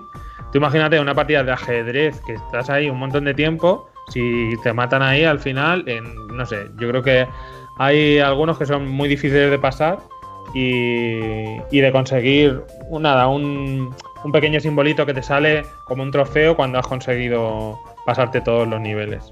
¿vale? No todos tienen los cuatro niveles, dependiendo del modo, pero casi todos lo tienen. Y lo que decía que no me había gustado mucho es que mm, el juego tiene como una especie de ayuda y te resalta las cartas que puedes usar, las piezas de dominó que puedes usar y, y facilita algunos juegos que los facilita demasiado, quitando el típico error humano de, ah, mira, puedo echar el- la ficha 2 blanca y no te das cuenta que tienes a la izquierda la 6 blanca que te quita más puntos, pero no te habías fijado. Pues eso desaparece porque el juego directamente te marca las posibilidades que tienes para lanzar. Y no me ha gustado nada eso, ¿eh? Hay juegos como el Dominó que, que lo he probado dos veces y ya es que no tiene ningún No tiene gracia. no tiene ninguna gracia, porque a veces que solo puedes tirar una ficha y es que ni siquiera miras las que tienes. Porque si le das a la y si solo hay una, directamente se, se selecciona y se lanza. Entonces es como un. No estoy haciendo nada, solo estoy pulsando el A y ver cómo pasan las cosas. No sé. En el dominó y por ejemplo en otro juego que se llama Ma- Mancala, que, que se basa en como en tirar una especie de canicas, ir, ir soltando canicas en unos agujeros y tienes tú que, que seleccionar desde dónde quieres empezar a tirar las canicas. Entonces tienes que hacer tu cuenta de tengo cinco canicas, pues voy a llegar a este, a este agujero número 5, me conviene, no me conviene, pero aquí no, aquí directamente cuando seleccionas un agujero, eh, la propia consola te dice a dónde acaba tu última tirada. Entonces ya no, te- no tienes el error. Entonces es ir pasando por los, los agujeros, por los agujeros tuyos y ver cuál es el que más te conviene de las, de, sin contar ni mirar nada. Le quita mucho mucho fuste al juego, ¿eh? Deberían haberlo puesto. Eh, desactivar. No, no se puede desactivar. Y además en el online tampoco. Que por ejemplo juegas al online, lo suyo es que lo desactivasen en el online mínimo, auto- directamente. Pero no, no, no se puede desactivar. Y eso, por ejemplo, no me ha gustado en algunos juegos porque ya os digo, de querer jugar mucho a. "Uf, ¿Para qué quiero jugar a esto? Si solo es avanzar y pulsar un botón. ¿Vale? Es un poco lo que me pasa también con los juegos que son de tipo azar. Los juegos que son totalmente al azar, al no tener los físicos de esto de a ver quién saca la mayor carta o cosas así, aún estando físico delante de la persona, pues, pues hay un poco de cachondeo, un poco de algo, pero aquí solo es pulsar el A y ver lo que va pasando en el juego, en la tele. Entonces, lo mismo, esos juegos, para mí, como si no nos hubiesen metido. Hay mucha broza, ya os lo digo, que he leído muchos en algún análisis por ahí que lo ponen demasiado bien el juego. Hay mucha broza de juegos que jugaréis un par de veces y ya está. Pero bueno, aún así, tiene muy buenas cosas. Eh, a ver, ¿qué más os cuento? Os voy a contar si queréis el modo online y luego ya entramos un poco a los juegos, ¿vale? Vale. El modo online eh, se pueden jugar a 44 juegos de los 51 más 1, porque ya aprovecho y os cuento que hay un piano, que sería el juego número 52, que nada, son las teclas y puedes pulsar en la táctil para hacer música y ya está. Puedes unir, por ejemplo, otra consola ah, y que el piano se haga más grande. Esto se, ah, llama modo tatami, que, que también se puede usar en algunos juegos. O sea, hay juegos que si pones varias consolas juntas, eh, pues se mostrará la acción en las cuatro a la vez. Y por ejemplo, en el de pesca puedes pescar en el mar solo si pones cuatro consolas juntas. Bueno, la verdad es que no sé si se puede con dos, pero con una sola no se puede. Tienes que juntar varias para que deje de salir un río y te salga un océano. O por ejemplo en el Scalestric para hacer un circuito más largo y con otro recorrido diferente. ¿Vale? Hay cuatro o cinco juegos que tienen esta opción, no, no mucho más. Uno de tanques que hay, que también es más grande el escenario y creo que ya. No sé si me dejo alguno. ¿Vale? Pero lo que os decía, en el online hay cua- 44 juegos. Eh, la verdad es que eh, te deja normalmente escoger tres juegos y entonces te busca pareja en eso, o alguien con quien jugar en esos tres juegos que tú has seleccionado. Pero puedes seleccionar dos o uno si quieres. Pero vamos, si seleccionas tres, tarda nada en encontrarte a alguien para jugar. Si seleccionas un juego, un único juego, pero de los que más se juegan o de los más típicos, también encuentras muy rápido jugador. Pero por ejemplo hay algún otro juego que no se usa mucho que yo le he dado a, ver si encontraba a alguien y no me ha encontrado a nadie. Es verdad que el juego te deja eh, echar una partida tú solo mientras que esperas, pero claro, mm, estar un minuto ahí esperando y que no llegue nadie, pues ya te sales y te pones a jugar otra cosa. Pero en general se encuentra bastante fácil en los juegos clásicos, eh, compañeros con los que jugar.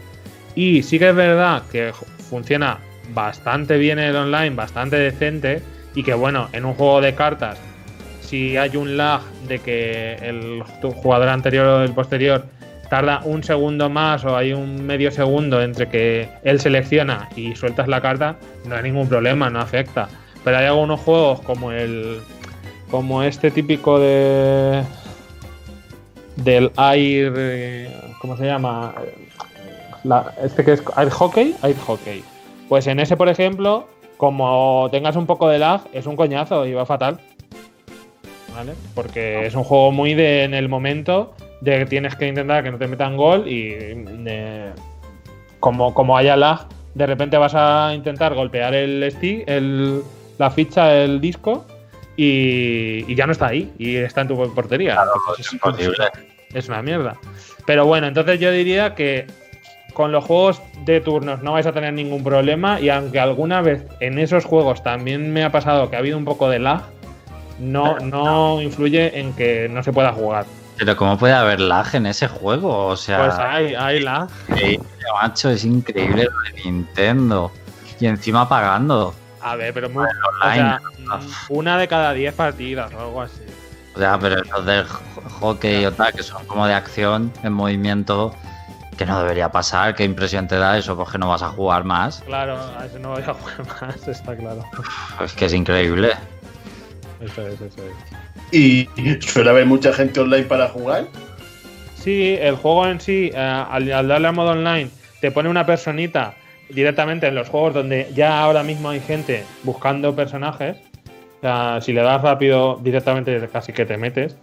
Y, sí, como digo, en los juegos típicos, en los que ahora después os comentaré, que son los que yo más he jugado, sí que hay, porque yo creo que son los juegos que más incitan a jugar. Eh, el resto, pues sí, también hay, porque el, hockey, por ejemplo, yo no había jugado mucho, pero cuando lo he probado, pues sí, he conseguido encontrar, encontrar a alguien. Yo creo que, que en general sí que sí que hay bastante gente. Los juegos menos conocidos, pues te puede costar un poco más. Vale. Yo he jugado sobre todo a lo que os comentaré ahora y, y siempre me ha ido bastante bien para encontrar gente. Vale, eh, y por último, así general del juego, la música es un poco normalilla, está bien, eh, pero sí que me han gustado más los efectos. Hay muchos efectos y sonidos de barajas y de cosas así que te meten un poco más en el juego, que eso sí me ha gustado. Y el, el modo táctil no he jugado mucho, pero está muy, yo lo que los que he jugado en modo táctil así para probarlo está muy bien implementado. Los típicos de cartas o o este que es parecido al Go, que tiene otro nombre, es como una simplificación del Go que si poniendo fichas, pues tú vas pu- pulsando y vas poniendo la ficha donde tocas. O sea que tampoco es que tenga mucho que implementar, pero que está bien, ¿vale? En el modo táctil. Y, y nada más, un poco en general del juego, es eso lo que os quiero contar. Y ahora vamos a entrar a los que a mí más me han gustado, digamos, de, de todos los que hay. Y a ver, os voy a contar eh, uno que, que es de dados, que a mí me ha gustado mucho, que no recordaba yo que jugaba antes, y sí es verdad que lo jugaba, que se llama Generala, aunque por lo que he visto, eh, mucha gente lo conoce también como Yahtzee. Que. Sí. Bueno, si lo buscas por Yahtzee, también seguro que lo encuentras. Que es un juego de dados en el que tienes una serie de hitos que mm, conseguir o que marcar, digamos, que te van consiguiendo puntuación. En plan, eh, con cinco dados, en tres tiradas, ¿cuántos cuatros puedes sacar? Pues si sacas los cinco dados, bueno, los cinco, los cinco cuatros, es una generala, que es, un- es, es lo máximo que puedes hacer, que es los mismos, los cinco dados con el mismo valor. Pero digamos que tú tienes que ir seleccionando lo que quieres hacer en cada turno y sabes que vas a jugar el mismo número de turnos que, opciones que tienes que conseguir. Entonces, si tú eh, gastas muy rápido eh, los cuatro, por ejemplo, y solo te habían salido dos, a lo mejor en la siguiente partida te salen cin- cuatro cuatro y no los puedes gastar para que te den mucha puntuación en eh, cuatro repetidos porque ya lo has gastado. Bueno, es- es- no os voy a explicar todas las reglas porque es un poco lioso, yo creo, así. Pues se- coge muy rápido y la verdad es que este he visto a mucha gente, siempre he tardado en, en encontrar nada jugadores y también os digo que es un juego en el que si consigues una general, la, que es la puntuación máxima, que son 50 puntos, puede que vuestro contingente se desconecte casualmente. Esto pasa. Y sí que es verdad que yo hubo una vez que fue en la primera partida, me hicieron generada en el primer turno y fue como, macho, no voy a estar aquí esperando 14 turnos ya sabiendo que voy a perder. Y me salí. Porque, Ya, perder el tiempo. pues sí, si ya, si ya queda poco y están las cosas ajustadas, pues da igual, porque a lo mejor, igual que la HL, la puedes hacer tú y darle la vuelta al este. Si ya llevas 10 turnos y quedan 4 o quedan 5, pues bueno, sigues jugando, pero así en la primera como que ya te da un poco de coñazo y apagas. ¿No te banean? No, no hay nada. Ya lo he visto. Qué bien, qué juego limpio. Puede haber. Otro de los más jugados eh, es un juego que se llama Presidente, que seguramente aquí en España lo conocemos más como el culo. ¿Vale? ¿Os suena? ¿Sabéis cuál es o no? A mí me suena eso del culo. Que Pues ese es un juego de no cartas sé. en el que al final de cada ronda el que mejor lo ha hecho es el presidente, el que peor lo ha hecho es el culo y las dos mejores cartas del culo se las tiene que dar al presidente. Y el tercero, el que ha quedado tercero, se las da sus mejores cartas al que ha quedado segundo. Y entonces se echa otra ronda y así hasta cinco rondas. Pues es un juego de. tiene un componente estratégico y está muy bien, es, me pica mucho y yo lo he jugado mucho cuando era joven y en físico y, y aquí también en el online muy, muy bien. Es también este es de los que siempre hay gente y sí que no me gusta porque si solo encuentra dos personas y ya sois tres es un juego de cuatro. Eh, te mete una CPU, si ya tarda mucho en encontrar, te mete una CPU. Y cuando hay CPU, es como, ay, ¿para qué coño está la CPU? Espérate cinco minutos más o un minuto más a ver si llega alguien, porque suele haber bastante gente. Otro que he jugado bastante, pero que al final lo he ido dejando porque eh, es el, el Poker Texas Hold'em, que han metido esta, esta modalidad.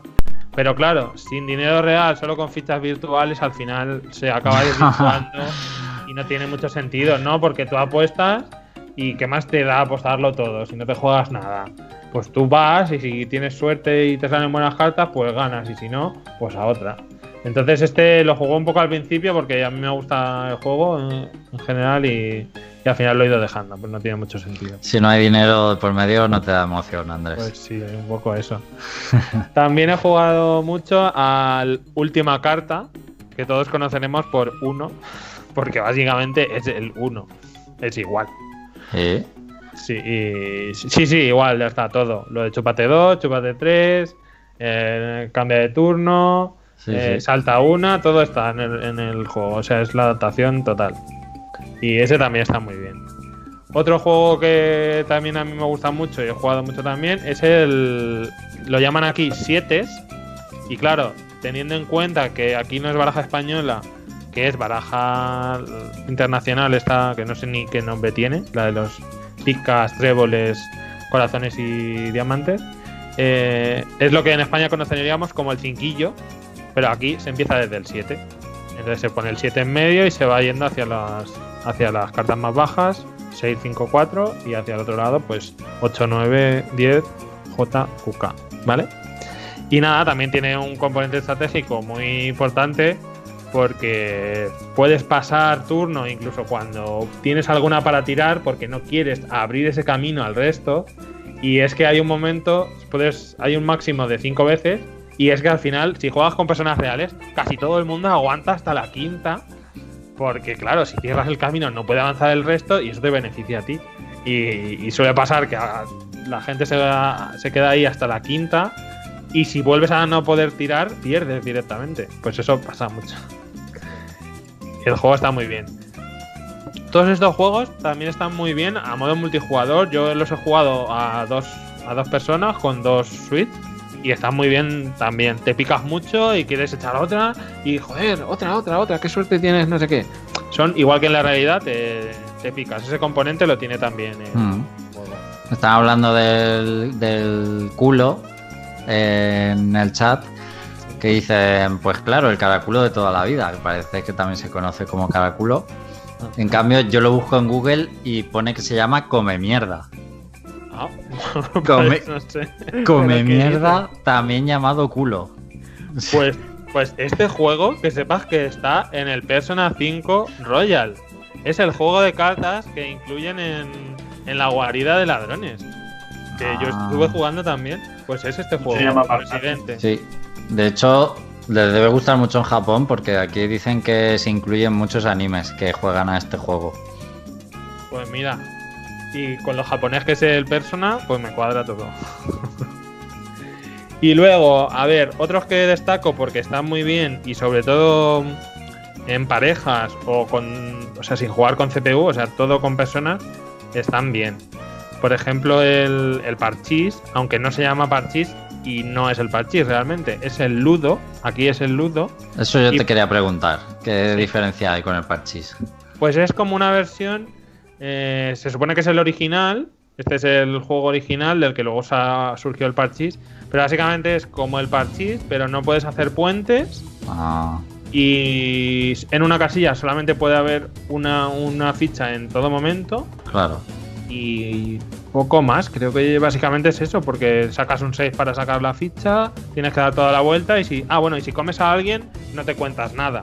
Simplemente te lo Ah. comes y ya está.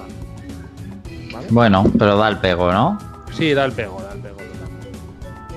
Podían haberlo metido porque hay ciertos juegos que tienen alguna adaptación y podían haberlo metido. Pero no lo han hecho.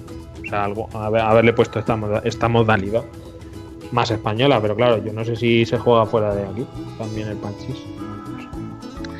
Luego el dominó, que lo mismo, no me gusta por lo de que te dicen las fichas, pero está bien. Las damas, también otro clásico.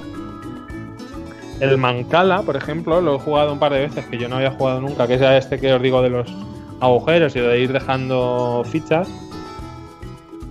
Pero bueno, no os voy a explicar cómo es porque es un poco enrevesado de, de- de contar si no lo estás viendo en, en un vídeo.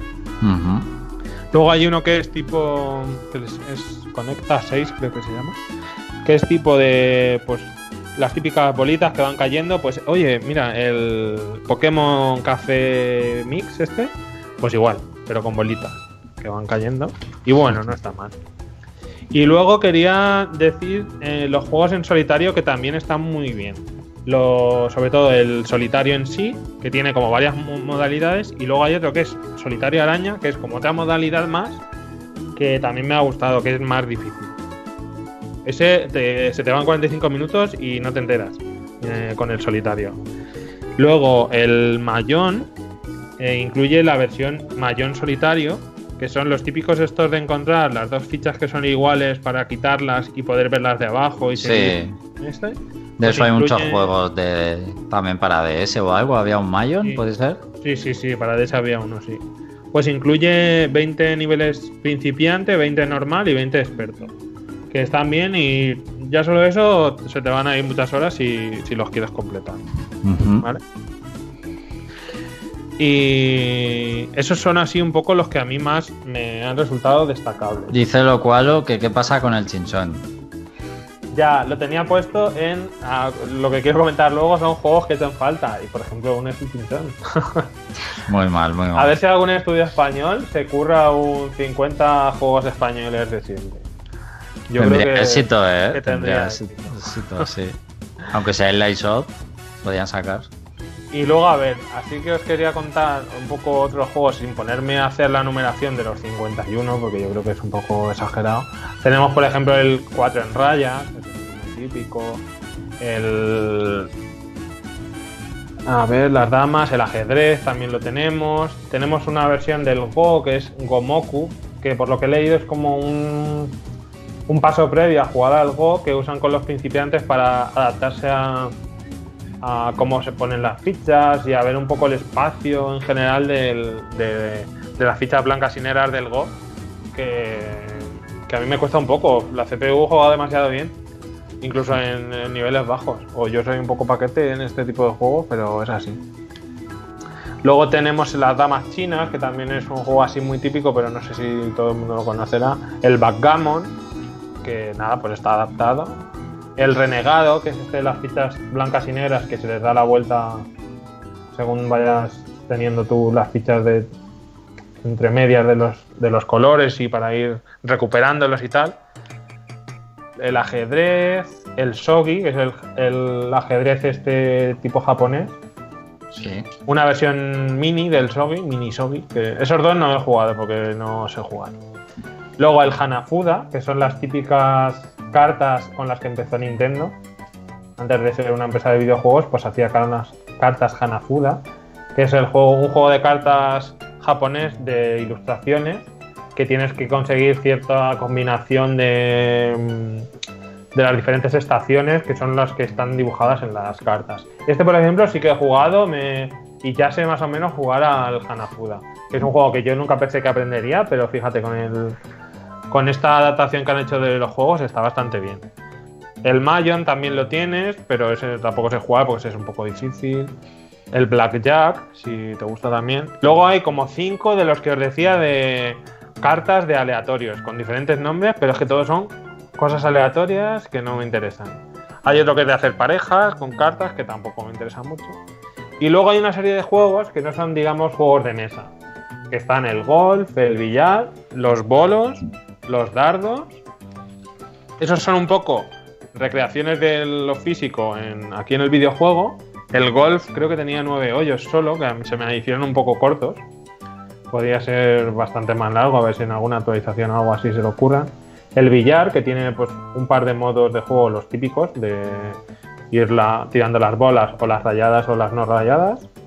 Si queremos. Los bolos, lo- nada, pues parece el de los Wii Sport, pero metido aquí. El de los dardos. Luego hay una serie de juegos que son, eh, ¿cómo le diría? Como máquinas... Las máquinas estas de boxeo, que es uno de los juegos. Estas que es pulsando un botón y el personaje ataca o se defiende y tal.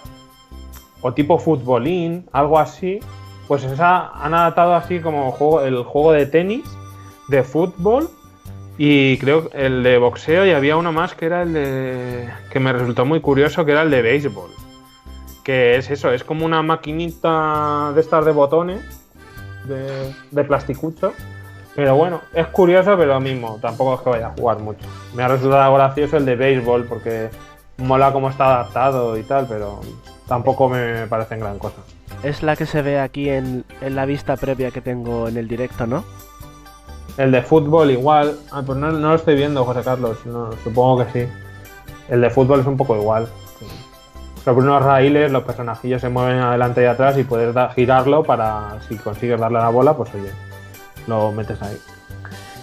y luego hay otros juegos que también se podían, que, parecen sacados del Wii Play, que son el tiro al blanco y el de tanque, que el de tanques me ha decepcionado muchísimo porque el de Wii Play yo le eché muchísimas horas. Era un juego muy divertido en, en cooperativo y muy largo, tenía muchos niveles. Y en este hay tres escenarios. Literalmente tres escenarios que te los pasas en, en nada, en un minuto cada escenario menos. O sea, muy decepcionado con el de la batalla de tanques. Hay modo un jugador en modo 2, o sea, modo de versus y modo cooperativo, pero vamos, ninguno de los dos me parecen muy cortos y muy malos. Y ya está, hay algún juego más que tampoco. Ah, bueno, por ejemplo, el de carrera de coches, que es el de Scalesti, como yo le decía, eh, está bien si lo juegas en. contra otra persona. eh, porque es el típico de que tienes que acelerar lo justo para no salirte en cada curva, tienes que ir frenando y tal. Y es un juego muy de que te pones nervioso, de que te va ganando, que quieres ir más rápido y al ir más rápido te sales y o eso me pasa. Y al final es, es divertido jugar. Pero este, por ejemplo, ni siquiera está en, el online. No, no tiene el modo.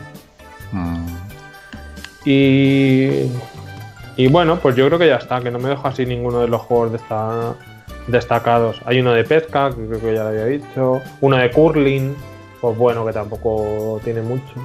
Y algún juego así más raro, como uno que se llama Carrom, que es un juego indio, que es como de chapas. No son chapas, pero parece que va golpeando chapas, una chapa contra otra, y metiéndolo como en las esquinas, como si fuese el billar. Es una mezcla rara que el juego ese, pero, pero bueno.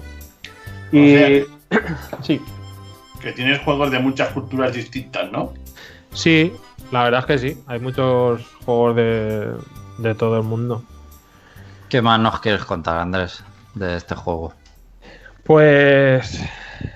Pues no mucho más, simplemente eso, que está bien, que al final jugaréis a los juegos que a vosotros más os gusten. Ahí os he hecho yo mi selección, pero por lo que he estado leyendo por ahí, hay otra gente a la que le gusta algún otro juego que a mí no, pues a ellos les gusta y juegan mucho o tal. Decir que en el modo, como este juego tiene muchos modos. Ah, mm, para dos jugadores, incluso tres algunos y cuatro, pero puedes jugarlos en una sola tele. ¿Qué pasa si juegas en una sola tele? Que no tiene ningún sentido que estén disponibles el, el dominó, el, el, cinquillo este que os digo y un montón de juegos de cartas que si tú ves las cartas del rival pues no tiene ningún sentido. Claro. Entonces, esos no están disponibles si juegas en una sola consola. Sí. Lo bueno que ha hecho Nintendo es que tienes eh, la versión de...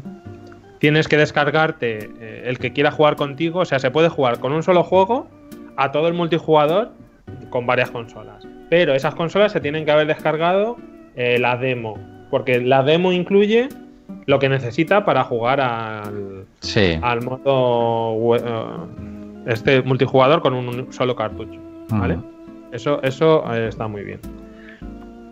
Y, y nada, ya está. Yo creo que el juego tiene mucha broza, muchos juegos que jugaréis un poco una vez os resultará curioso, pero bueno, aún así os resultará curioso y le dedicaréis a cada uno su media hora su, o sus 10 minutos alguno, que al final mm, va sumando todo y después de haber probado los 51 juegos han sido muchas horas y después está el online y el modo solitario que, que está muy bien en algunos juegos y intentar desbloquear lo poco desbloqueable que tiene el juego. El juego tiene alguna baraja eh, de Mario, bueno, alguna no, una baraja de Mario eh, en vez de la típica de, de los reyes y reinas, esta típica americana, pues con Mario, con Peach, con Luigi y con Bowser y con todo esto y con monedas y con enemigos y tal, que bueno, se hace más vistosa, se hace más, más bonita. También en el Hanafuda pues está la versión con diseños de, Mario y poco más tiene que desbloquear, no tiene mucho desbloqueable, así que ah, en ese sentido podrían habérselo currado un poco más. Y ya para finalizar, querría decir que me faltan muchos juegos. Bueno, muchos. Algunos, por ejemplo, el hundir la flota debería estar. Que sí, que si es marca registrada, pues llámalo de otra manera. Llámalo como el de lo que en White Walker, que no sé cómo se llamaba, el juego aquel de, de pegar. Pues lo llamas así y ya está.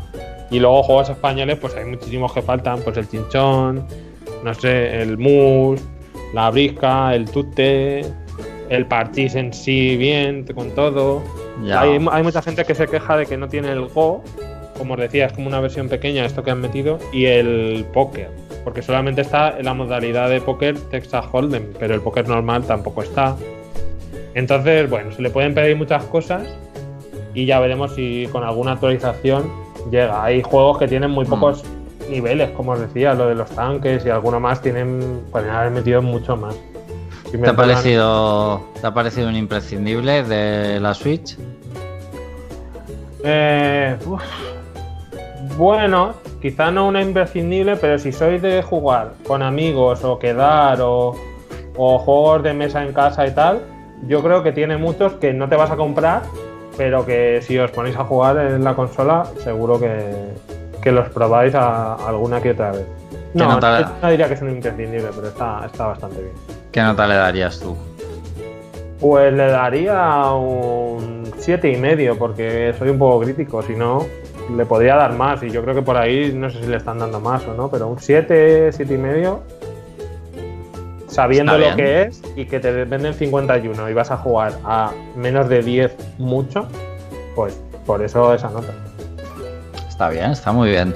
Eh, en el chat, antes hablábamos del online de Nintendo, que es un poco deficiente. Y Zanagi decía, Alex, es culpa de Nintendo de la conexión de la otra persona. No, ya te puedo asegurar yo que los servidores de Nintendo no funcionan bien. Hay toda una comunidad de Smash Bros. eh, que usa ser- el cable LAN y todo, y aún Sí. así. que debe ser, iba a decir que debe ser el juego de Nintendo que más se juega online, no sé si será el más, pero de los tres más usados seguro. Y quejándose y de que por favor en un juego además que es competitivo, pues molesta mucho. Y lo puedes ver las quejas de, de casi cualquier juego, hasta en esto que no eh, consumirá muchos recursos, pues en el 51 juego de siempre este, hasta iLag, pues imagínate, que no tiene justificación. Y luego, pues lo dice gente que también juega en PC y, y en PC juega perfectamente bien online. O juega la PlayStation 4 multijugador y le va perfectamente. O sea, las quejas eh, ahora mismo respecto al online siempre van dirigidas a Nintendo y que están dando un mal servicio que además es de pago. Pero bueno, pues. Una pregunta para Andrés. Sí. ¿Dirías que puede ser un juego imprescindible para familias en cuarentenas?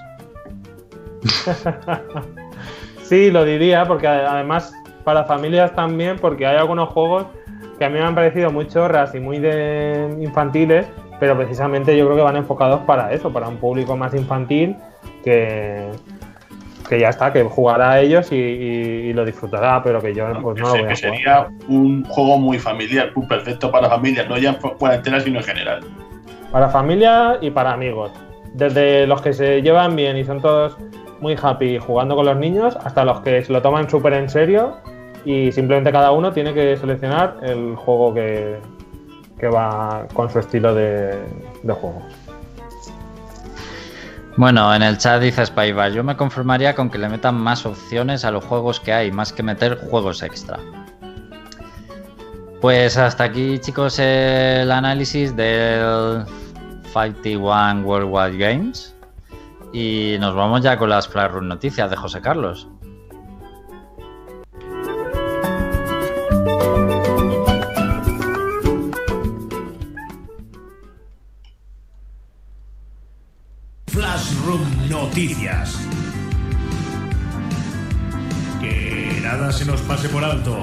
Otras noticias.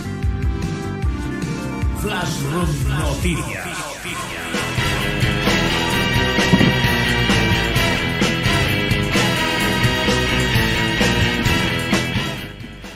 Y bienvenidos a la recta final del programa con las otras noticias de los videojuegos en Flash Room Noticias.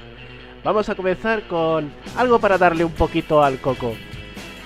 Eh, se ha dado a conocer ya todos los sets de, Lego Super Mario. Vale, chicos, que ya sabéis que a mí me hace mucha ilusión el set del castillo de Bowser, el propio Mario y bueno, pues ya se ha visto cuánto cuesta comprárselo todo. Vale. Vale. No sé si sabéis ya la cifra total, pero os la digo yo. He visto precios por separado. Precios por separado, pero. No me ha dado por hacer la cuenta. Pero no lo habéis sumado, ¿no? Bueno, pues ya lo he sumado yo por vosotros, porque resulta que comprarlo absolutamente todo alcanza los 600 dólares, amigos. Así que ya sabéis, tenéis. Me lo quitan de las manos. Oye, y ya está todo casi reservado y agotado, ¿eh? Así que hay gente que que tiene ganas de Super Mario y de Lego, ¿eh? Así que no creáis que es una tontería que se están frotando las manos tanto Nintendo como Lego, ¿eh? No, no, no. el hambre y las ganas de comer porque hay fans de Nintendo, coleccionistas, coleccionistas de Lego y todos quieren los juegos estos. Y gente que esporádicamente lo va a querer. Exactamente, que yo no lo quiero todo, pero por lo menos soy un castillo de Bowser, yo quiero. ¿eh? Yo mi Mario y mi castillo de Bowser los quiero. Otra cosa es que me monte todo el mundo. Bueno, así que la pregunta que os planteo es, viendo lo que cuesta, lo que más o menos van a costar las consolas de futura generación, Series X, PlayStation 5, que no le andarán muy lejos, ¿eh? Comparado con tener todos los sets de Super Mario, ¿en qué rincón de vuestra casa vais a poner todo lo de Super Mario? Yo creo que tendríamos que hacer una habitación nueva. Eso es una habitación aparte, sí, yo creo que sí. es que no me imagino dónde puede caber todo eso. Oye, pues yo contento con una estantería. Yo me monto dos o tres estanterías y en cada piso como si fuera un mundo de Super Mario. Si ya estamos preocupados por dónde vamos a poner la PlayStation 5, José Carlos. ¿Cómo nos vamos a plantear meter todo lo de Lego? Si siguiésemos teniendo teles de tubo, pues se pone encima como se hacía antes. con la NES y con la Super Nintendo, que se ponía Sí. encima de la tele de tubo y no se caía y se sujetaba bien y no pasaba nada. Pero se quedaba luego bien calentica, ¿eh? También te lo digo. También. Y esta como ya se Mira, calienta vale, al sol. vale 100, 100 pavos el- lo de Bowser, José Carlos. Por eso te digo que Ve Eh, ahorrando. ya voy ahorrando, pero porque como es lo único que quiero, tampoco es tanta pérdida. bueno, venga, vamos a seguir con otras noticias. La Madre mía, es que siguiente... han sacado trajes y los trajes valen 10 pavos. Sí. Hombre, claro. Oye, qué bien Un que... trocico de plástico de nada, 10 pavos. Espera, espera, espera, espera, espera, espera, espera. Hombre, que tiras el fueguecico y todo de la flor de fuego. ¿Qué haces tú ahí el gesto de tirar? Pero eso ya estaba dentro seguro del propio Mario. Eso es solamente lo lee ahora y lo lanza. Uh, A ver, eh, espérate Andrés, que tenemos... Yo creo que tanto tú como yo tenemos un montón de figuras de plástico que también tienen ahí su componente electrónico que utilizamos de uvas a peras y los tenemos expuestos orgullosamente también en estanterías, ¿eh? Así que yo no despreciaría el precio de los disfraces de Mario, ¿eh? Y Pero no, bueno. no quieres decir el nombre. pero, pero no es lo mismo que un. Porque estos son trajes, ¿no? Son como simplemente un nuevo No sé. sombrero para tu Mario. Piezas. Yo no es sé si es solo un traje o es un Mario entero, ¿eh? A ver, yo creo que es solo un traje, ¿eh? Es un traje solo, lo estoy viendo. Son Es piezas, traje. el Es casco, una y, pieza que se le pone al Mario normal. el casco y el mono, El casco y el traje se lo cambias. 10 exactamente. euros. Ala, pues, pues eso, que ¿en qué rincón de vuestra casa vais a vais a reservar para no para poner consolas nuevas, sino todo lo de Super Mario? En el rincón imaginario de mi mente. bueno, pues ahora aprovechamos para contaros una noticia de Animal Crossing, que siempre hay alguna curiosidad que contaros gracias a las infinitas posibilidades que tiene este videojuego. Y es que resulta que Animal Crossing New Horizons ahora oficialmente tiene un restaurante oficial de, Ken- de Kentucky Fried Chicken. Ah, Para ser concretos, el Kentucky Fried Chicken de Filipinas. Eh, hay una isla que tiene su propio código que podéis ir a la página web de Kentucky Fried Chicken Filipinas. Eh, pues con todo lujo de detalles, pues con mobiliario de color rojo y plateado, colores blancos. Hay personalizados eh, menús, fotografías de las comidas que sirven, eh, bancos y mesas para que podáis sentaros a comer comida qué rápida. guay. Y el habitante de la isla, el alcalde, digamos, está disfrazado del coronel Sanders. Si esto no fuera suficiente, ¿vale? La isla también está terraformada para promocionar Kentucky Fried Chicken con eh, KFC, eh, por ejemplo, escrito dentro del lago. Eh, vamos a ver, flores pero me rojas. estás, me, está- me estás hablando de que alguien ha creado en su juego. A- alguien, pero oficial. No, no, no, no es un juego, es, es oficial, ¿eh? Es alguien que tienen ahí como community manager o lo que sea. Es una isla oficial. Es una isla O sea, oficial. va- vale, vale, pero vale. O sea, es que estaba entendiendo que un KFC lo habían eh, vestido como de Animal Crossing. No, al revés. es al revés. Es una isla Es- de Animal Crossing El personalizada. community manager de KFC de ese sitio ha visto aquí un filón, ha creado su isla y ha puesto el código para que vaya la gente y la vea y tal. Pues, bueno. Correcto, que el código Vale, es vale. KF KFC 11. KFC Bueno, 11, ok. ¿vale? Bueno, y es que eso ahí no acaba la noticia, y es que resulta que hay una promoción con la que si encuentras al coronel Sanders que está escondido en la isla, que han puesto un horario, si lo encuentras el primero de ese día, te dan un vale para que consigas gratis en el Kentucky Fried Chicken de Filipinas un cubo con 8 piezas de pollo. Mm, qué bueno. Sí, ¿verdad? Ah, o sea, ese community manager tiene, vamos, este año se paga extra seguro. Pues lo dicho, esta isla existe y si queréis ese cubo de alitas de pollo gratis, ya sabéis, ahora vais a la página web de Iberia, os compráis un billete de avión para, para Filipinas, estáis ahí un rato, vais al Kentucky Fried Chicken a encontrar a- al Coronel Sanders y os ha salido la gracia por 5.000 euros o por ahí. Bueno, pues- pues a la pregunta de José Carlos, ¿de dónde vamos a meter en casa los Lego de Super Mario? Lo cual lo dice que en el trastero. Vaya. Oye, Pues me ha si le hecho hace mucha gracia la respuesta. 600 euros en el trastero. Pero no porque riendo se revalorizará en el futuro. Los, como los amigos. Bueno, eh, lo último que quería añadir al respecto de esto de la isla de Animal Crossing de Kentucky Fried Chicken eh, es que también te pueden regalar un gorro con el patrón un cubo de alitas de pollo de Kentucky Fried Chicken. El, el- el ca- el patrón está ahí para que lo recojas y te lo lleves, para que vayas ahí con la cabeza llena de alitas de pollo. Así que, mm, mm, si no consigues encontrar el primero al coronel Sanders, por lo menos te llevas el patrón. Bueno, pues, pues pasamos a otra noticia bastante estrafalaria, ¿vale? Eh, ya sabéis que al igual que en GTA V está el modo online, GTA Online, pues también ocurre lo mismo con Red Dead Redemption 2, que también tiene Red Dead Online, en el que, bueno, pues eres un vaquero y vas por el mundo de Red Dead Redemption 2 y te encuentras con otra gente en línea. Bueno, pues lo mismo que ocurría también en GTA V, hay modders que se aprovechan de, de los fallos del juego pues para manipular el, el servidor y hacer que aparezcan cosas que no deberían de aparecer. Eh, ¿Qué están haciendo ahora la gente más graciosa? Pues están sacando a, a enemigos, eh, personajes controlados por la máquina del Ku Klux Klan. Y entonces estos son automáticamente hostiles con todo el mundo. Y claro, pues con todo lo que está pasando en el mundo, que no tiene nada que ver con el virus, pues la gente se está cabreando. Y además en el chat por escrito, pues escriben cosas de bastante mal gusto. Eh, ya esto no puede ocurrir, eh, ya ha sido parcheado por Rockstar, pero hay bastante gente en, eh, sobre todo en Twitter, pues con capturas de pantalla, pues eso, pillando a la gente infraganti y haciendo aparecer con sus mods a, a estos NPCs. Es una noticia bastante curiosa que, bueno, pues quería destacar más que nada porque hay gente que se toma la molestia de molestar a la gente, ¿sabes?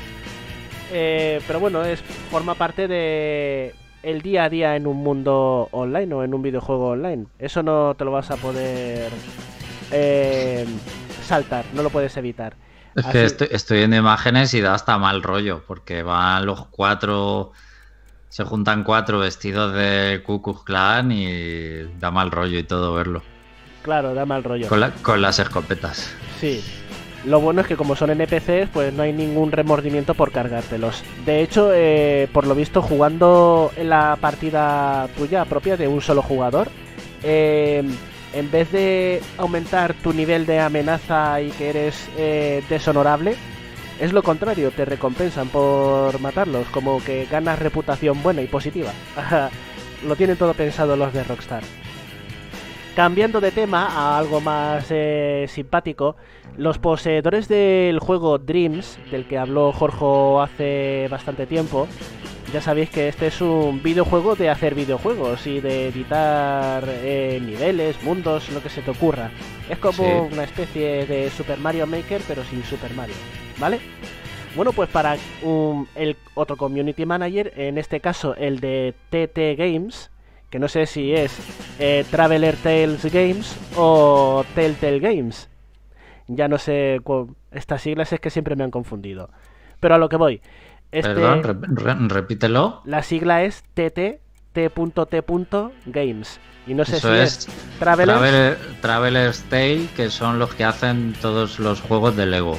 Vale, pues el community manager de Traveler Tales, eh, utilizando su partida de Dreams, ha querido conmemorar eh, el 20 aniversario de Deus Ex. En concreto, ¿qué ha hecho en Dreams para conmemorarlo?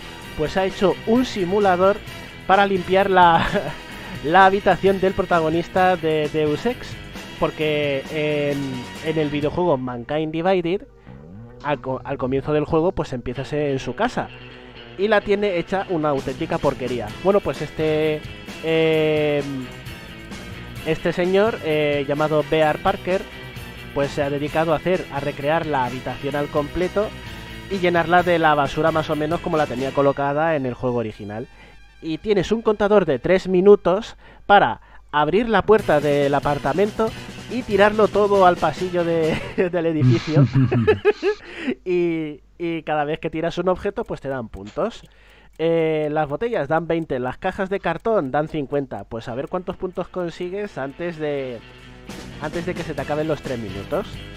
Además, como curiosidad, hay un telescopio apuntando por la ventana que si miras a través de él aparece la ciudad de, de Londres, eh, hecha con Dreams también, y un montón de fuegos artificiales como que representando que es una celebración del aniversario, del vigésimo aniversario de, de Deus Ex. Así que los que tengáis una Play 4 y el videojuego Dreams, eh, podéis eh, acceder a este a este mod a través del juego, a, a esto, a lo de Deus Ex. Y hablando de videojuegos, eh, para ya sabéis que yo de vez en cuando pues os recomiendo algún fangame, algún juego así eh, divertido para que paséis este fin de semana entretenidos. De hecho, debería haber puesto esta noticia en directo para ver quién es capaz de pasárselo antes. Y es que hay un chaval que se llama Aaron Demeter que se ha encargado de, recrear de, forma completamente jugable y perfecta el simulador de- de el desafío de golf de Lee Carvalho de los Simpson. no sé si recordaréis ese episodio. ¿Cómo? No sé. A ver, No es el episodio, no es el episodio ese donde, donde vale comprar de un juego de golf, que no es el que quiere. Correcto. No sé si recordaréis Pero el le episodio que- en el que Ah, Bart eh, roba un videojuego en el hipermercado. Y entonces Mark se queda decepcionada con él, intenta pedir perdón Bart, que aparecen de- aparece Sonic, Super Mario, Luigi y Donkey Kong diciendo, convenciéndole de que robe el juego, el Bon Storm. Sí, sí, ya ¿Os me acabo de acordar. Vale. Bueno, pues un tío ha recreado el videojuego que le regala March a Bart, que es el desafío bueno. de golf de Lee Carvalho, con todas las opciones, incluidas la de caer la bola en el aparcamiento. Eh, simplemente ponéis en Google eh, eh, Lee Carvalho o Lee Carvalho, porque se escribe con una L, Lee Carvalho Putin Challenge y os sale como primera respuesta y podéis jugarlo porque no necesitáis eh, eh, nada más que el navegador porque se ejecuta a través del navegador. Ya, Y ya así- estoy jugando. ¿Ya Lo en jugando? Unity. Ya Qué jugando. bueno. ¿Qué opciones estás escogiendo? Venga. ¿Cómo? Put, sí, put. Ah, puto. Sí, puto. Sí, el, el palo corto Ah, vale, para embocar. ¿Ya lo estás haciendo, Andrés? Sí, sí, sí, estoy en ello. Eh, chicos, en el directo también podéis probarlo vosotros. a Pero ver. ¿por qué no tira ya el... Hombre, es que es el desafío de golf de Lee Carvalho. Tienes que dejar que te aconseje Lee Carvalho. Es un desafío en sí mismo. Soy Lee Carvalho, elige un palo. ¿No os acordáis de eso? Pues, pues ¿Qué ahí es esto? Me está. salen tres, tres asteriscos. No sé qué hacer. Es que no has escuchado a Lee Carvalho. Tienes que escribir una serie de números para poder golpear la pelota de golf. Adiós. Ah, joder, vale. No lo había Escribe, escuchado. escribe 787. Se lo sabe. Ah, hostias. Ahí va, se ha ido al aparcamiento. ¡Bien! ¡Hurra! Andrés se ha pasado el desafío de Lee Carvalho. Genial. Bueno, pues no traía nada más que estas noticias y el desafío de Lee Carvalho. Espero que lo disfrutéis todos este fin de semana. Lo podéis repetir tantas veces como queráis. No os juzgaré por ello. Y nada, nos despedimos con bayoneta porque yo creo que ya os he puesto una buena dosis. Bueno, chicos, José Carlos, Andrés, Félix, gracias. Nos vemos el sábado que viene. Hasta luego. Y os recuerdo que el sábado que viene será el último programa de la temporada. Tendremos en principio análisis de Xenoblade Chronicles Definitive Edition y algún contenido especial más también trataremos de traer. Despediremos, despediremos la temporada. Así que muchas gracias a todos los que nos habéis escuchado hoy y habéis hecho seguimiento a través del chat y comentado en directo. Nos vemos chicos, que paséis buena semana. Hasta luego.